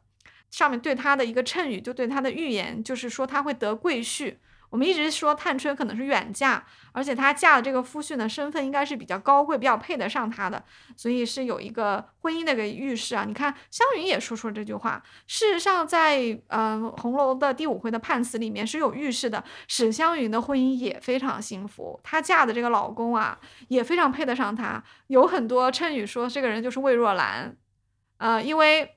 湘云有一个金麒麟，魏若兰也有一个金麒麟，而且史湘云的金麒麟是小的，魏若兰那个是大的，就大家觉得这是一雌一雄嘛，他们俩应该是注定要在一起的，而且魏若兰应该是非常优秀的一个青年公子啊。但是根据蛛丝马迹看来，魏若兰可能早逝，所以湘云可能比较守寡，所以她是有她短暂的幸福，但是长久来看，她也是一个悲剧，是符合红楼里的这个万艳同悲的一个女性悲剧的一个主题的。从湘云的这个预言来看，他自己念出红日边红杏云来也很正常。凑在一起呢，是叫凑成樱桃九点熟。湘云接了玉园却被鸟衔出，这个说完就喝了一杯啊。嗯，这句话也被有神做了一点曲解，觉得说樱桃熟了，但被鸟衔出去了，这不就是个悲剧吗？是不是说？你这个果子成熟了，被别人摘走了，或者说你没有得到善终啊，这样的一些意思，这些其实都不能算是离谱的推测啊。包括我们刚刚对湘云的这些和魏若兰的一些婚事的这些推测，但是呢，也不适合过度解读。总体来说，反正史湘云的这四句呢，也是引经据典，非常大气，非常婉约。就史湘云的婉约和。呃豪放，拿捏的很好。他似乎这两种风格都很能驾驭，所以他的这个酒令也很棒啊。大家就说完了啊，也通过了，喝了一杯，鼓掌鼓掌，碰一个，碰一个碰一个，来给香云，给香云碰一个，哎，用这个吧。好，这个还没说完是吧？后面还有，还有。好，那咱们待会儿再喝这一场的酒。好的。第四个是宝钗，哎，这个有意思了。关于这些衬语的部分，我们也不用每一个都讲了，确实有一点捕风捉影的意思啊。宝钗呢，呃，它是这样的，左边是长三，宝钗说双双燕子与梁间，挺好，就两个燕子嘛，这不是成双入对吗？右边是三长，可见还是一样的，但鸳鸯这次就把它倒过来说了啊，就可见令官的作用有多大。他说什么你就得用什么韵啊。宝钗说水性千凤翠带长。有一点《诗经·楚辞》的意思，讲的也很好。当中三六九点在，肯定是一个三点一个六点啊。宝钗说：“三山半落青天外，啊，凑成铁锁链孤舟。”宝钗的回应是：“处处风波处处愁。”就是因为这个愁，有人就说：“哎呀，可能意思不太好啊，什么？”那也没什么，呃，不用这么牵强啊。其实诗词里面，无论是扯到那些喜事，还是扯到一些愁事，其实在中国文人看来都是很常见的。这个是宝钗的酒令啊，就结束了。宝钗也喝了一杯，下一个就是我们的黛玉了。所以可见啊，我们也能推断出他们的座次啊。你看这几个人结束之后，就是宝钗和黛玉，说明他们两个人都是挨着。啊，像薛姨妈啊、贾母坐的，他们呃跟湘云一样，都是很很受疼爱的晚辈啊，只有他们才可以跟着这个 位高权重的长辈坐在一起啊。呃，那黛玉的有意思了啊，啊，他就鸳鸯先说左边是个天，你看黛玉也抽到了一张天牌啊，林黛玉来了一句良辰美景奈何天，天呐，说的非常的好，你看。黛玉和贾母一样，就是她和她的外祖母一样，都抽到了天牌。本来贾母就很疼黛玉嘛，你看他俩看上去他们福气很好的样子啊。你看这祖孙俩又抽到一样的，但是黛玉就不像贾母说的是头上有青天，那她说的是良辰美景奈何天。这句话可是《西厢记》啊，这是《西厢记》的书里面的，这是一本禁书啊。呃，你这戏里面来的还还能过关，但书里面的。就有问题了，说明你看过禁书。但是好在呢，在场可能很多人呢不识字，没看过，没看过，没没发现。然后，但是有人看到了，哎，就是我们的，猜猜是谁？宝钗嘛。啊，对。但是宝钗她自己应该也没看过，因为她是一个非常规范的儒家教育出来的。不对，宝钗看过了。那为什么他也会看禁书呢？哎，有趣了，我们一会儿可以说，为什么说宝钗看过了呢？因为这里提到说宝钗听了，回头看着他。就说明宝钗有一个反应，但是宝钗很稳重，她不会当众揭穿黛玉，因为这样说不太好嘛。你说人家缺点，你你不能伤害她，你要在私下里说。所以她这时候没有吱声。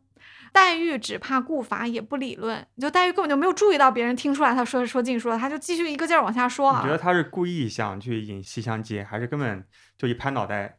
没有想太多，我觉得是拍脑袋。OK，嗯，因为从黛玉只怕顾法也不理论来看，就是黛玉就是呃，这是她的本能啊。黛玉就是你你看到什么书，第二天就引用，这个很正常，因为黛玉本来就很会写诗。她前不久不是还和宝玉在树下两个人共读《西厢》吗？这是他俩有点像是一个定情时刻。那对他来说，他当然《西厢》他看进去了，所以他说出这句话是很正常。而且“良辰美景奈何天”本身是没有问题的，因为他什么也没说。但是如果你知道出处，他就有问题了。是，所以啊。我们黛玉就说出来了啊，第二句叫“中间锦屏颜色俏”，也不知道什么牌叫锦屏啊。但是黛玉下一句呢，哎呀，太露骨了，说“纱窗也没有红娘报”。哎呀，这就明显了，因为红娘嘛，红娘不但是《西厢记》里的人物，而且红娘是一个促成了崔莺莺和张生的好事的一个小女孩，一个女仆。大人肯定是要罚红娘，说怎么可以私定终身？你怎么可以帮小姐干这种事情，对吧？所以林黛玉说了这句话之后，就比较严重了。宝钗肯定瞪了他一眼。对，就是红娘把枕头抱给他们两位，他们俩就入洞房了嘛。没错，就是这个意思。而且这里其实是有很多的暗示的，因为宝玉经常去黛玉的屋里面玩，然后呢，他看跟宝黛玉说话就比较不注意，就会有的时候说一些男女之事，那林黛玉会生个气，因为她毕竟是个小姐嘛，她也不好意思。然后宝玉有一次就呃说大发了，他就把紫娟也扯上了，因为他知道黛玉将来如果嫁给他，紫娟作为大丫鬟就是陪嫁。陪嫁是什么意思呢？如果你这个主人愿意的话，陪嫁就是你将来的小妾。你就可以把她收了，对，就陪，就叫呃通房丫头，就类似平儿，就是类似平儿，对。如果生个一男半女，就是个小妾了嘛，对不对？所以宝玉觉得紫娟也是他自己人，他倒不是一个轻薄紫娟的意思啊。就宝玉其实还是挺尊重女性的，但是他就是一时不注意，一时动情，他觉得紫娟很可爱啊，他就夸了她一下，他就说：“若与你多情小姐共鸳帐，怎舍得要你叠被铺床？”意思就是说，将来我跟你小姐怎么怎么样的时候，我觉得你也很好啊，你你。特别优秀，我舍不得让你干这个铺床叠被的这些这些粗活儿。他是在夸紫娟呢，但这话一说，这不就轻薄了两个人吗？这林黛玉作为一个小姐，就肯定要说出来说啊，这什么粗话，我要去告诉舅舅舅母。对，这个就是那个年代对女孩子的教养啊。其实放在我们现在，可能说这话也没什么，也没说啥。你说他是挑逗吧，都没有那么过分。何况人家两个人本来也是这个关系嘛，就是小情侣之间说的也是没有什么的。但是黛玉在那个年代的大家闺秀，她就是要。奋起反击，就是不能允许啊！宝玉说这些话，然后也不会去真正的去告他舅舅。其实不会告诉他，心里可能还挺高兴的。但是他就不，他就得表现的出来。他要是生气，他要批评一下宝玉啊。嗯，对。所以今天呢，哎，这个黛玉自己也不注意啊，就把这个话说出来了啊。最后两句是这样的：胜了两二六八点齐。黛玉说：“双瞻玉座引昭仪。”这个 OK。最后一句连在一起，凑成篮子好采花啊！黛玉说：“仙杖香挑芍药花。”这好像是八仙里的一个典故啊。最后两句是没有什么问题的。说完就喝了一口啊。这个是我们黛玉有惊无险的酒令。好在，嗯，薛姨妈也好，或者是贾母也好，要么是没有看过《西厢记》啊，没有听懂；或者有些人呢，比如说像探春这些小姑娘，搞不好他们也偷看过，但是呢，他们跟宝钗一样，不好意思点穿啊。反正这这。在场就没有人指出来，林黛玉，你看禁书。但《西厢记》不是在那个时候已经被改编成戏曲了？嗯，哎，这非常好的问题，我们这里科普一下。其实戏和书是不一样的。后面有过很多次，贾母在当着人的面，他讲过，其实他们什么戏都听，他们听《牡丹亭》，他们也听《西厢记》。对，有一些这种男女恋爱的戏是可以听的。为什么呢？因为戏它其实是精简过的，他挑了里面比较文雅的词写出来。对，然后书的话是一个详细的小说，它里面有很多的铺垫，可能有些比较露过的台词，那书就没有删，所以戏可以听，书不可以听，因为。家里如果演戏的时候，因为是个很热闹的场合啊，家里的小孩子也是可以来听的啊，也不会把他们带坏了，没有问题。书不行，所以是区别在这里啊。了解。那这次黛玉的有惊无险呢，其实也是有一个结果，就像我们刚刚说的，上一次的酒令的一个善缘，就是宝玉无心中帮。啊，蒋玉菡和袭人做了个媒嘛，其实这两个人可能最后就相依为命了，也算是不幸中的万幸啊。这次也是这样，黛玉明明说错了话，但是宝钗呢就没有当场说出来，而是借了这个机会，私下里找黛玉推心置腹的谈心，最后促成了一个钗黛和解啊，义结金兰啊，啊，这是很感人的一幕啊，是《红楼梦》里非常美好的女性友谊啊。嗯，其实拆带的关系绝对不是宫斗戏里那么点小格局啊，也不是说我们两个人抢宝玉啊什么的，没有这些事情。人家两个人非常的欣赏。再说，谁说女孩子的世界里面就只有嫁人这么一件事情的？人家就不能有点自己的世界观吗？所以，宝钗和黛玉其实都是超脱了这么一点小的得失的，呃，两个人啊。虽然一个入世，一个出世，但他们俩非常的欣赏对方，也能理解对方的难处啊。所以，宝钗去找黛玉。谈的这个这一幕是非常的美好的。宝钗上来就说：“你那天说了什么呀？我都不知道哎，你来跟我说说。”黛玉就不好意思说：“哎呀，她突然发现她说《西厢记》被宝钗听到了，说明宝钗也知道嘛。”但宝钗立刻就非常磊落的说：“说我也看过，因为小的时候我们也很淘气，后来被大人把书烧了，然后她嗯。”他这么一说，就拉近了和黛玉的距离啊，因为你也犯过这个错误，所以你能理解我当时口不择言说出来的一个呃无心之错嘛。那宝钗接着就教育黛玉说：“我们女孩子也是可以读书的，但是呢，我们要谨慎，我们有些该读，有些不该读。男人也是一样，嗯，他们应该读些什么书，应该去经世济民。可是有些人呢，他不好好读书，他还觉得书误了他，他其其实。”成长为一些大奸大恶之人，就宝钗这段话很有深意。以后我单开一期讲啊，这句话里面有一些部分，我觉得他甚是像在影射贾雨村。我很不同意有人根据一句“钗在碾中待时飞”的这么一句诗，就去预言宝钗和贾雨村将来走到一起。这个我觉得非常的扯啊！呃，就算是宝钗二嫁，就是改嫁，她也不会嫁给贾雨村，她肯定看不上这种人。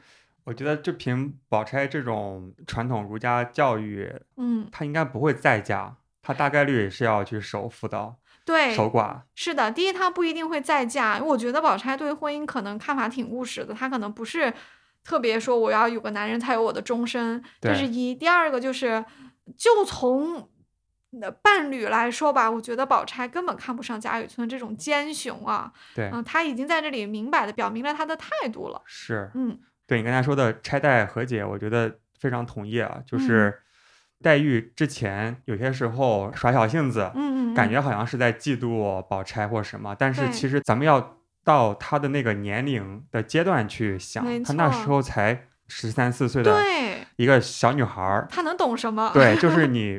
其实咱们回想我们那个时候，就那时候很多可能连自己的性别啊、自己是谁还没有想清楚。没错，有些那种莫名其妙的情绪，根本谈不上嫉妒和不嫉妒。没错，连嫉妒这个词都没有概念的时候。是的，第一就是他们都很小，就是十三四岁，大概在十三到十五之间。其实十三四五岁的小孩就没有那么的成熟嘛。对，他有一些情绪化的，或者说比较简单的一些情绪处理是正常的。那他所谓的嫉妒也好，吃醋也好，可能都是一些自然流露，这个不能去用来苛责林黛玉啊。当宝钗有她成稳重和早熟的一面，但是她是个例。其实那个年代的，嗯，小孩子按主流来说就不应该是那么成熟。所以我们虽然很喜欢宝钗的早熟，但我们不能苛责黛玉的这个，呃，小女生的这这一面啊，这是一个。另外，确实。黛玉对宝钗的很多的一些有点小性儿的言论，大部分是源自她和宝玉因为感情没有确定，她有不安全感，所以她就会这儿戳一下，那儿戳一下。她不止戳过宝钗，她也戳过湘云，她也戳过别的人。她大概的意思就是想引起宝玉的注意，她希望宝玉明明白白的告诉她她的心思。当宝玉说完之后，你看，自从宝玉说完说我心里面除了老太太、老爷太太，第四个就是妹妹了。后面还说了一句：“你放心，这几次跟黛玉的掏心掏肺之后，林黛玉一次都没有计较过，一次都没有吃醋过。她连宝玉去去妙玉那里去折红梅，她要处故意创造宝玉和妙玉的独处时间，她完全不介意自己的男小男朋友跟别的她欣赏的女性有一点互动，她一点都不介意，因为她已经觉得说我们俩的心意就是这样了，我完全没有不安全感了，所以我犯不着。”我也没我我已经豁达了，我已经过了那个坎儿了。他就再也没有对谁说过那些小性儿的话了，是包括宝钗。当然，他们两个人的义结金兰的维度更多啊，因为其实这两个人对生命有一些很深刻的领悟。他们两个人是惺惺相惜的。我们知道黛玉是无父无母，宝钗呢是没有父亲，那母亲还在，有个哥哥在，但是哥哥薛蟠老是给家里添乱，对不对？等于没有，甚至还不如没。不如没有。是的，就经常经经常添乱，然后带宝钗就不得不早熟，所以他们两个人其实很理解对方的。所以我觉得这两个小女孩在一个更高的姐妹情谊的层层面上，他们是有是有理解的。并他们的世界里不是只有爱情，是有一大堆其他的东西的啊。说回来，说回来，说回来，这场酒局结束了吗？没结束，我们的重头戏还没来呢。好 啊，中间还跳过了这个迎春和王夫人的酒令啊，他们都比较平庸啊，我们就不讲了。好，那我们的重头戏来了啊，最后一个讲的就是刘姥姥了啊。嗯，准又准备好开怀大笑。从这个角度上来说啊，刘姥姥和薛蟠有异曲同工之处。一路人。都非常的直接啊，非常的朴实，很朴实，不是贬低刘姥姥，也不是贬低薛蟠。其实我觉得这两个都是正面人物啊，我们要亮一下立场啊。刘姥姥九龄是这样的啊，她因为也没有嗯读书识字，可是她是庄稼人，有一大堆的大俗话，她就这时候派上用场了。鸳鸯说：“左边四四是个人，就上面是四点，下面也是四点，这个叫人牌。嗯，刘姥姥想了半天，说是个庄稼人吧？大家哄堂大笑。其实他是说的是错的，因为不押韵，字数也不对啊。但是大家要鼓励呀，对，你不鼓励他后面就没有好的了呀。就跟薛蟠一样，薛蟠说的那么差，大家还说哎，听听下面的啊。好，所以刘姥姥继续说了啊，贾母也鼓励他说，说的好，就是这样说。嗯嗯，第二句中间三四绿配红。显然，一个是三点，一个是四点，而且一个是绿色，一个是红色啊。这个骨牌有白红的搭配，应该也有绿红的搭配啊。这个我就没考证了。啊，刘姥姥说：“大火烧了毛毛虫。”听到这里又是大笑一遍哈。像闺房窜出大马猴，有点像，对不对？也是拿一个动物出来，而且还押韵，押的很好啊。不是，这个和大火烧了毛毛虫是押韵的啊，真的是，对吧？非常压，非常压哈，呃，而且也很有庄稼人特色哈。可能虫子对于庄稼人来说也挺恨之入骨的，有的时候一把火把它烧了之后，以绝后患，你看对吧？就庄稼人本色来了哈。众人笑的说这是有的，还说你的本色，又鼓励他了啊，说你说的很好。第三句，右边幺四真好看，显然一个一一个四嘛。啊，刘姥姥说一个萝卜一头蒜，嗯。有水平啊，就是一个大粗话，但是呢压上了，而且起承转合，刘姥姥很懂啊。这个时候该转了，嗯，就起和承可以说点京剧，这个转这个时候呢，哎，可以收一收，因为要把高潮铺垫给第四句啊，所以第三句不用特别的出彩啊，所以叫一个萝卜一头蒜，大家又笑了。鸳鸯说凑成便是一枝花。啊，刘姥姥还用手比划着啊，这个动作都上了，说花儿落了，结了个大倭瓜 字数又不对，对不对？但是押韵押的很好，是，嗯，所以大家就全部都笑了，这也是很庄稼人的本色，而且刘姥姥这次来贾府，可不就带了瓜菜来吗？对，而且就刘姥姥在这个酒局上的目的，就是让逗大家笑，尤其是逗。贾母乐嘛，对，所以达到目的就 OK 了。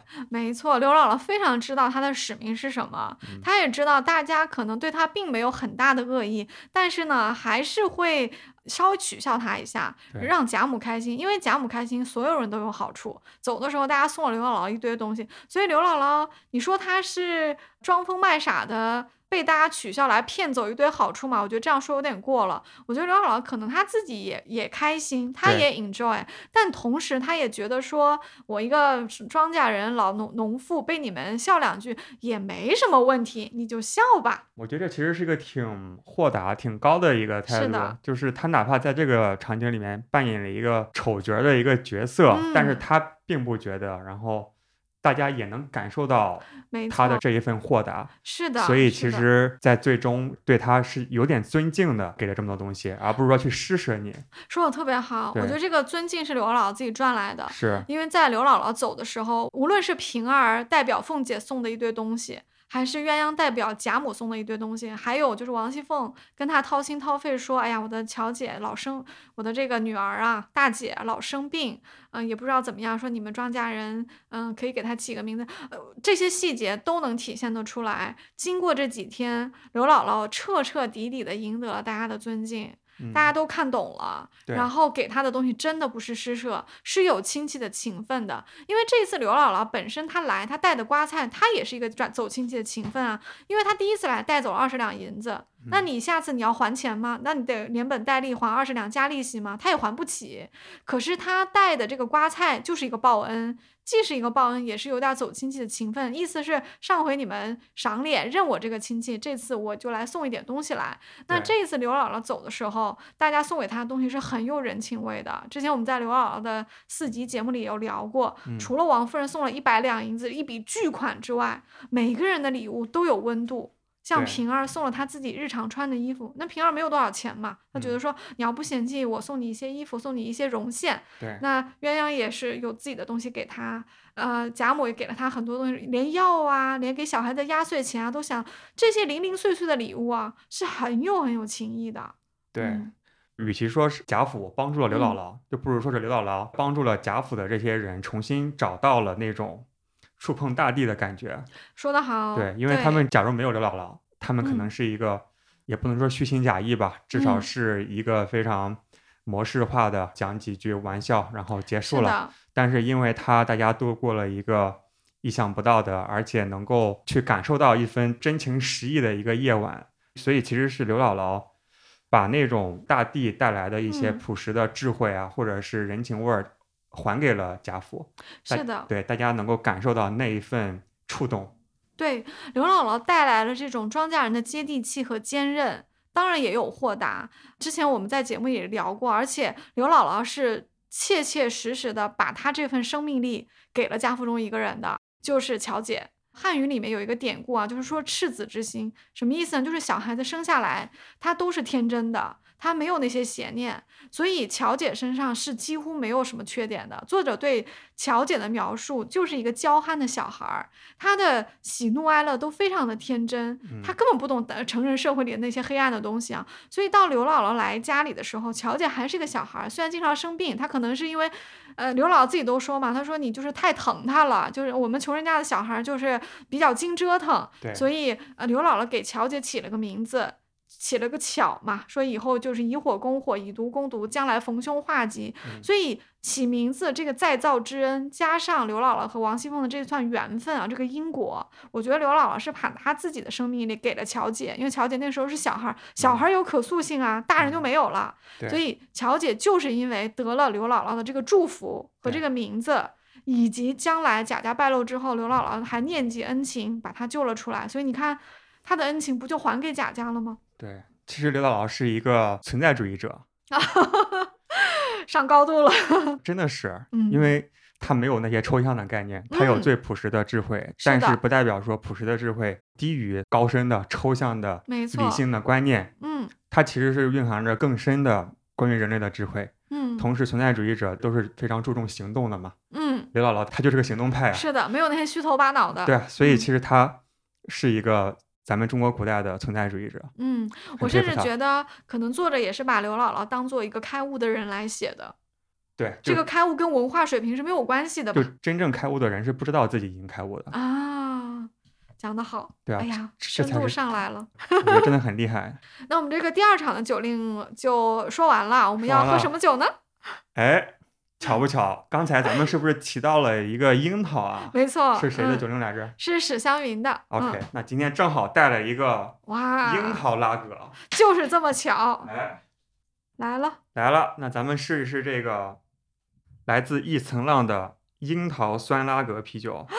名字太好听了吧！一层浪，哎，一层浪是一个精酿的品牌。嗯，然后它这个酒它叫四川。安特尔，嗯，加了樱桃汁的拉格啤酒，哇，让我看一下酒标。除了樱桃汁，它还有石榴汁，嗯，都是《红楼梦》里面常见的一些水果。哦，它的英文叫 Enter 四川，意思就是进四川。对，中文翻叫四川恩特尔。安特尔，因为四川话不是各种 R 嘛。啊，又来了！这个其实是我特别喜欢的一个，我也是，特别 crispy。对，嗯，crispy 这个词用的好，是吧？就非常的干爽，嗯，非常的爽口，嗯，同时呢，它又有非常强烈的樱桃的，就真实的樱桃的感觉，还放了点石榴汁，都是那种酸酸的，然后收口有点干的，不是那种甜腻的感觉。嗯，其实有一点酸味跟啤酒挺搭的，因为可以中和一下。啤酒的苦味，当然我也不觉得啤酒是单纯的苦味啦。嗯。但是这种对比和反差比较有趣。我建议你可以大口喝一口。大口喝，好。尝一尝有没有石榴籽的那种味道。就石榴籽，对吧？就像吃石榴一样。大口吃石榴。对对对，就感觉很爽。要剥很多，然后一把吃掉。对，然后因为这一款它是一个拉格啤酒嘛。嗯。咱们刚才喝的几款都是艾尔酵母，比利时最常见的其实也是各种 L 嘛。包括修道院啤酒啊，其实本质上都是艾尔啤酒。啤酒根据发酵方式不同，嗯，大概可以分为三到四类吧。那第一种是艾尔，就刚才咱们喝的这几款。第二种是拉格，嗯，然后第三个就是混合发酵，然后第四个就是野菌发酵，嗯，对。然后三和四就比较小众，比较特别，咱们先不说。咱们常见的其实就是艾尔和拉格嘛，嗯，艾尔的话就是发酵结束之后，这个酵母它浮在上面。嗯，这个叫做上层发酵的啤酒。那拉格的话呢，它酵母发酵结束之后呢，它会沉淀在下方，所以叫下层发酵的啤酒。OK。然后拉格的特点就是比较的清爽，比较干净，所以你喝起来就不像艾尔啤酒的话，它会呃有一些酵母代谢的一些复杂的味道在里面。然后拉格啤酒的话，它的特点就是要低温，然后同时发酵出来的酒就特别的干净。好的。所以这个的话，你就像你刚才说的，非常 crispy，因为它里面没有什么杂质。啊，我们这款因为是拉格，OK。好吧，这个很喜欢。那我们进入下一个酒下一场酒令，嗯。那我们就到第三场酒令了。这第三场呢，参加的人又不一样了。嗯。第一场是基本上都是全男性加一个云儿，第二场是家宴，几乎都是女性加一个宝玉。当然了，也有一个外人刘姥姥。对。哎，第三场又不一样了，是个混合发酵。混合发酵还是家宴，但是呢是都是女性加一个宝玉。啊，这个也是贾府宴席比较常见的场景了，对，基本都是女孩子之间的一个宴席。但是呢，宝玉经常混同混在女孩子堆里嘛，所以就有他。当然，今天有他也很正常，因为这是他的生日，人家本来就是主角嘛。宝玉生日是几号？宝玉的生日坊间有很多的考察，有说是四月二十六的，有说是四月二十五的。但是呢，一个比较靠谱的一个范围是他在芒种前后。因为宝玉的生日，我们之前在红楼花市里聊过啊，就是他，嗯，是花季的收尾，到芒种节的时候，民间是有一个习俗叫送花神。为什么呢？因为春天要结束了，花都开谢了，后面要结果了，要送花神退位，要送他走，所以宝玉是在那个时候生的。你光听宝玉的生日在送花神的芒种节是不会有什么感受的。如果你结合黛玉的生日在花朝节，你就明白了。这两个人就像一个括号一样，一个左括号，一个右括号。因为黛玉是二月十二，也有的地方是二月二十号才是花朝节啊。但不管怎么样，黛玉大概会生在花朝节，意思就是她像百花的仙子一样，她先开，带着一堆姐妹们一起开。她本来也是天上的一株绛珠草嘛。嗯，那到谁是爱惜花，呃，扫护花使者、扫花人呢？嗯，那就是宝玉了。所以宝玉的角色就是他在大观园里面要眼睁睁的一个一个的看着他的姐姐妹妹们出嫁的出嫁，走的走。OK。所以这是有一点宿命的安排啊，就是黛玉是迎花神，宝玉是送花神。这个我们在红楼花市里其实。展开讲过，因为这些他们的命运，这不是我们胡扯的哦，这全部都是曹雪芹写在花签里的，这是有花语的，所以相当于是谶语吧，可以这么理解。OK，嗯，所以今天差不多是四月二十五或四月二十六号，没错，所以是芒种前后啊，因为芒种是按公历来说，今年好像是六月五号左右还是三号，嗯，那嗯四月的二十五号、二十六是农历，那农历的这个日子和芒种是差不多的嘛，就是对应了啊。那宝玉的生日呢，就写过一次，书里面是在六十二回啊，就大写过这么一次啊，哎，很有趣啊。这一天恰好也是薛宝琴、邢岫烟和平儿的生日，所以这天过生日的人有四个人，一个男生，三个女生，而且有主有仆，很有意思啊。然后这天呢，大人又都不在家，就贾母、王夫人都不在啊，所以呢，这些年轻的男孩女孩就玩得很嗨，因为大人不在家，我想怎么样怎么样。也是一群人的生日啊，对，一群人的生日轰趴了嘛，集体生日啊。对。那宴席上就也玩了一个酒令，当然他们也玩了抽花签啊，抽花签我们在红楼花市里聊过了，我们今天就着重来讲这个酒令啊，特别的有意思，因为特别特别的难。玩什么呢？黛玉说抽签吧。嗯，这是黛玉的提议啊。之前一次是宝玉提的，一次是贾母提的，今天是黛玉提的。嗯，这也说明他们其实会玩很多酒令，所以就不怕抽嘛。万一抽到你个不会的呢，对不对？你看黛玉就敢说，那抽签吧。后来是，嗯，把那个酒令都写在纸上，塞到那个签筒里面。第一个是谁抽的呢？探春说让平儿抽，平儿也是过生日的主人翁嘛。平儿抽了一个，上面写着“设父”二字。天呐！我就特别想请教一下，什么叫设父？设父实在是太难了。设父这个酒令，我是把文本看了三遍，当然我没有查资料，我看了文本我就自己悟出来了。我还我 我还对自己的智商有一点信心。来帮我们答疑解惑一下，我是没看懂。嗯，连宝钗都说这个是九令的祖宗，因为设赋特别难，而且是现在有点失传了啊，说是后人篡改的，就比一一切令都难，已经是最难的了。这里面有一半人不会，说说明这个酒席上的有一半人玩不了，太难了。所以要么就换掉，换一个雅俗共赏的。但是探春就说啊，那抽出来了又为什么又不玩呢？要不就会玩的玩这个，不会玩的再抽一个。我觉得探春挺民主的啊。然后所以后来。大家又抽了一个叫母战，就是划拳。嗯，史湘云说这个剪断爽利，合了我的脾气。说我不要设父垂头丧气的闷人，我划拳去了。史湘云嘛，就是男孩子脾气嘛，所以他要去划拳了。但是探春说，唯有他乱令，宝姐姐罚他一盅，就被湘云就被灌了一杯酒啊。你看，因为他不是令官，他自己在那里叨叨半天啊，所以就被罚了一下。那我们就要讲设父了。这个设伏为什么很难？为什么连宝钗都说要不要换一个呢？它的规则其实说难也难，说简单也很简单。我把规则说完了，也不代表大家就会玩，因为 太难啊。简单的是这样的，找一个字，这个字肯定是个名词，一般来说都是名词啊。这个名词呢，必须得是行令的这个屋子里有的，要么是酒席上的，要么是啊屋子里的什么春联上贴的。或者是墙上桌案上放的什么菊花兰花，这都是屋子里有的东西。然后找一个字，这个字就是你的谜底。谜底是要覆的，覆的意思就是盖住，因为你要盖住不让人家猜啊。这个就是覆这个动作。什么意思？你要找一个东西，你心里知道对不对？对。你不能说，因为目的就是让别人猜嘛。是。所以这叫覆，这个动作就是覆，就是我想好了，我把它覆住。就把电视机那三个字我写下来一个字条。不用，你心里知道就行了，因为这也没法作弊。好好好，但是肯定不能是三个字，一定是一个字的啊。对，电视机不行。行。但是杯子的杯是可以的，或者茶具的茶是可以的。你想好这个字之后呢，你故意不说这个字，你说另外一个字，我们就说这个谜底，假如是 A 吧，你不能说 A，你得说 B。但是这个 A 和 B 呢，必须得有关联，就是 A B 连在一起，或者 B A 连在一起，它得是一个典故。也就是说，你想好了一个谜底。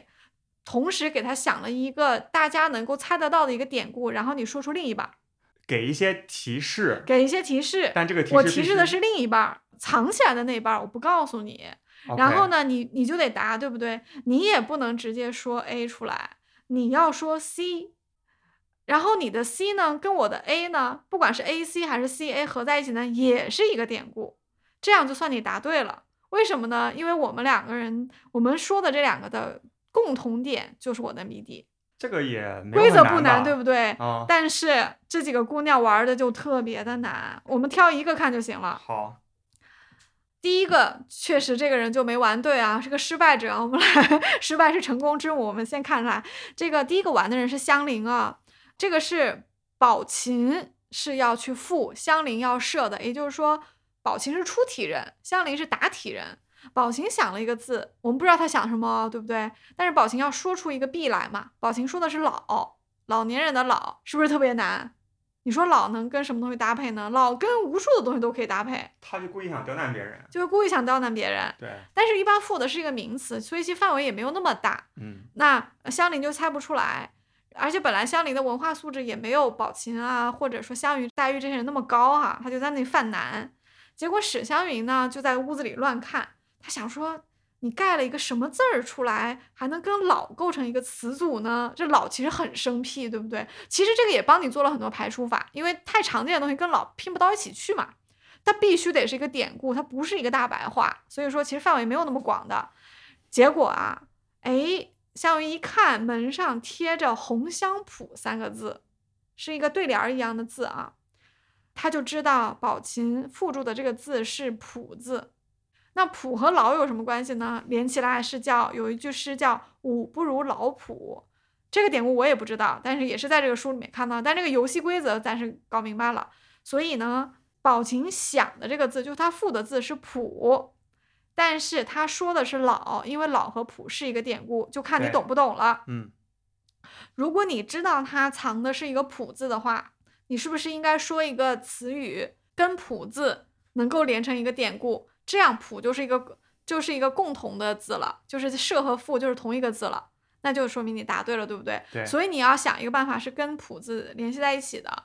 所以这个时候，因为香菱射不着，史湘云呢就帮他作弊，就提醒他说，让他说“药”字。哎，对了，因为药和谱也是可以联系在一起的。其实菊花的菊也可以联系在，因为有菊谱嘛，有各种各样的谱，没有那么难。但是他一开始说的那个老确实很难，因为老谱这个典故太难了。是。他如果一开始说的是那个菊谱的菊字，大家能联想到菊谱，那你说药谱也就完了。对。偏偏他开头开的太难了，大家都想不出来。这个时候，因为史湘云给。香菱去作弊，提醒他说药谱的药字，大家就知道他答对了嘛。但是明显是个作弊嘛，林黛玉就发现说快罚他，在那里教人呢啊！结果香菱就拿筷子敲黛玉的手，意思就就你机灵，就你说，就大家就玩成一团。所以香菱还是被罚了一杯，因为她自己没有答出来嘛，是别人教她的。对，你看是不是很难？我觉得如果引用典故的话，确实很难。嗯，但是如果不需要的话，我觉得咱们也可以玩啊。嗯，对。不需要点的话就容易很多了，对，只要是两个字的都可以，也不一定两个字啊，任何一个名词吧。有一点点像现在综艺节目里，就是一个人不看大屏幕，对，另外一个人描述你猜，对不对？对，这也像设伏，但是规则就不是特别一样，就是你不能用谜底的字里面的任何一个字，但是你可以绕着它去提示。对，其实本质上是一个游戏，本质上是一个游戏，对，只是把它的门槛。就是往俗的那个方面是降低了很多。咱们这个社富呢，就是门槛特别的高。对。而且呢，因为不没有什么大俗话，所以说你你得引经据典，难就难在这儿。是。其实你你也可以把降低难度，你一开始就说一个简单的也可以，但是显然宝琴也要抖个机灵吧？对。就说了一个老字，你看这多难，谁能想到是老普？对对对。太难了。所以设伏真的是很难啊。是。嗯，后面还有一个就更难了啊，我们就不讲了。今因为今天这个席上除了社父之外，还有一个极为刁钻的酒令，这个就是史湘云想出来。因为史湘云不是说社父很闷吗？呃，确实是史湘云的个性肯定不喜欢这个，因为社父很安静，全部的时间都花在想上，对，也没有什么肢体动作，也不热闹，对吧？史湘云这脾气就不喜欢，呃，他不就去母战了嘛？就是划拳，虽然是划拳，但是。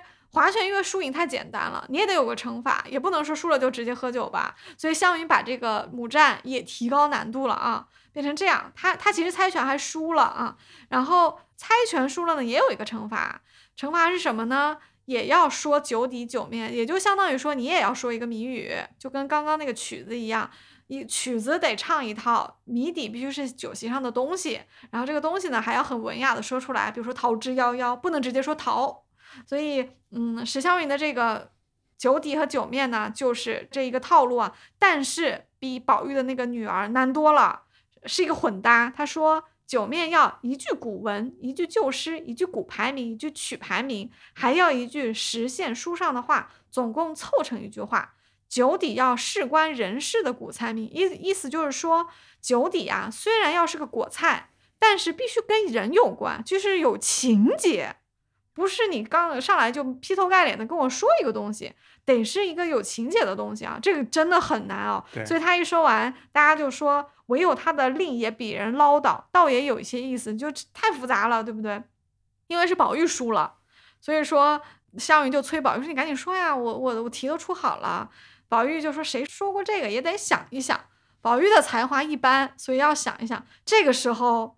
有一个能够和史湘云比肩的人出来了，林妹妹出来了，林妹妹出来了，林妹妹正等着这个机会大展奇才呢啊，嗯，而且这个也要救一下小男朋友嘛，她每次这个宝玉老是老是落地哈，林妹妹就经常要这个救急帮他代笔一下，而且我觉得林黛玉吧，她也不甘心输给史湘云，觉得说哎。湘云这个丫头竟然出了这么一个刁钻的东西，结果连宝玉都不会，我就得压一压她。所以我们的林妹妹就上来了啊，出口成章，非常厉害。我们看她写的啊，非常符合这个呃题目啊，叫“落霞与孤鹜齐飞，风急江天过雁哀，却是一只折足雁，叫得人久回肠。这是鸿雁来宾。这个鸿雁来宾就是酒席上的菜哦。因为酒席上肯定有鸭子，鸭子和雁嘛一样的嘛，就可以这么说。所以你看反应是不是特别快？对，词牌、曲牌、古诗都用上了啊，然后连在一起还挺顺理成章的，是就出来了啊。所以大家都笑了，说这一串子倒有些意思啊。呃，黛玉还捏了一个榛子啊，说了一个酒底，说榛子非关隔院争。何来万户捣衣声？他就是席上有一个贞子，以贞子作为谜底，又说了一句啊，就是也是一个古诗的。所以你看林黛玉的反应有多快啊！嗯，那后面大家就继续玩这个游戏，其实能玩的不是很多啊。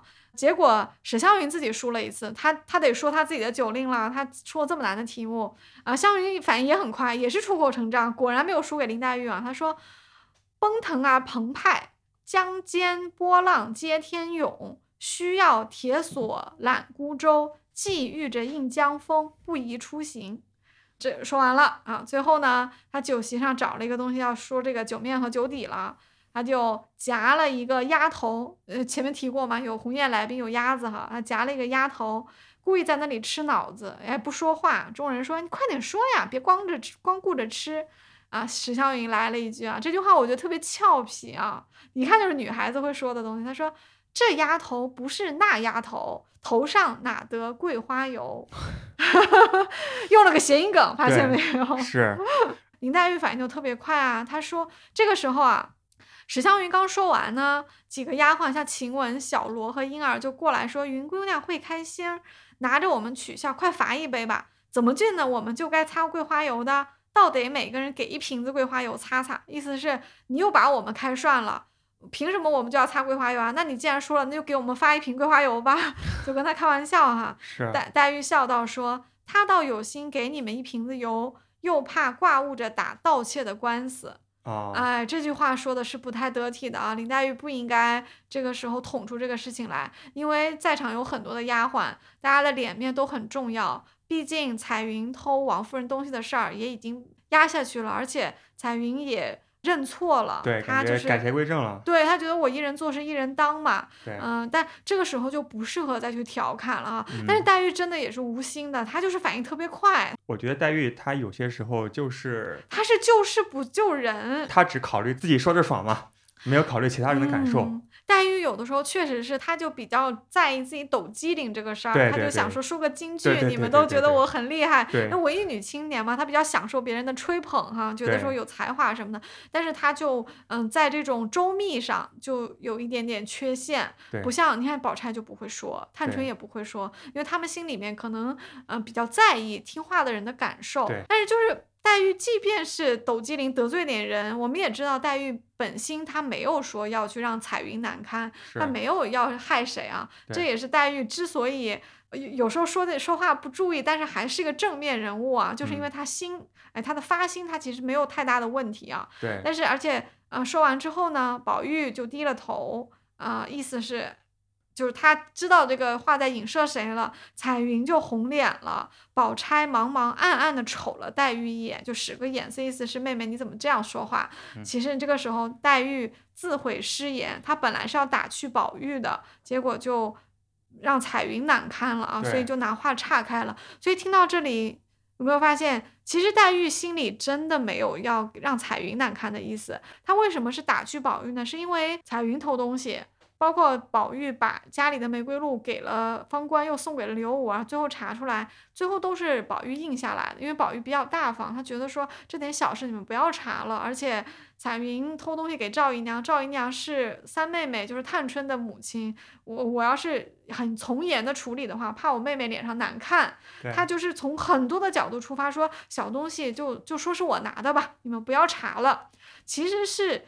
黛玉真的是要打趣宝玉的意思，就是说，你看，再给你们发点桂花油，到时候又闹出来，然后又要宝玉都应下来了。结果因为彩云在场，她自己羞愧心发作，对，哎，就脸红了，就尴尬了，就尴尬了。对，所以黛我们黛玉也是有她的这个嗯道德在的啊，她也知道自己失言了，所以她要把话岔开，自罚一杯，自罚一杯，是的。行，那这一场差不多了吧？差不多了，差不多了。行，那正好讲到桂花油啊。咱们开一个桂花增味的啤酒，太棒了！竟然还有桂花味的。所以你没有看到过这个桂花的小麦，它也是一个小麦啤酒啊。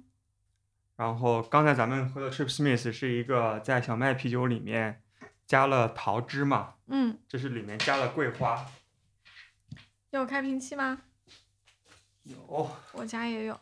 哦，你的是专属。这个 Taste Room 是它的厂牌吗？对，Taste Room 是杭州的一个厂牌，嗯，然后这个啤酒其实也挺爆款的，很多书店啊都会放这个酒。嗯，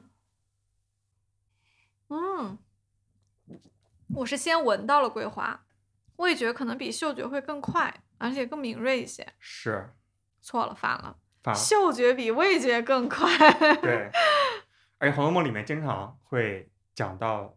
香气、嗅觉的东西，嗯，营造这种氛围感特别厉害。是因为他们家里点香嘛？嗯，其实有一次诗社就跟香有关，是在黛玉的房里。我觉得诗社也是体现每个人的风格的。比如说宝钗搞个诗社就是吃螃蟹，因为他家是皇商嘛，他请客也请得起，场面特别大，然后把什么老太太都请来。但是你知道，在黛玉的房里搞过一次诗社，就非常简单。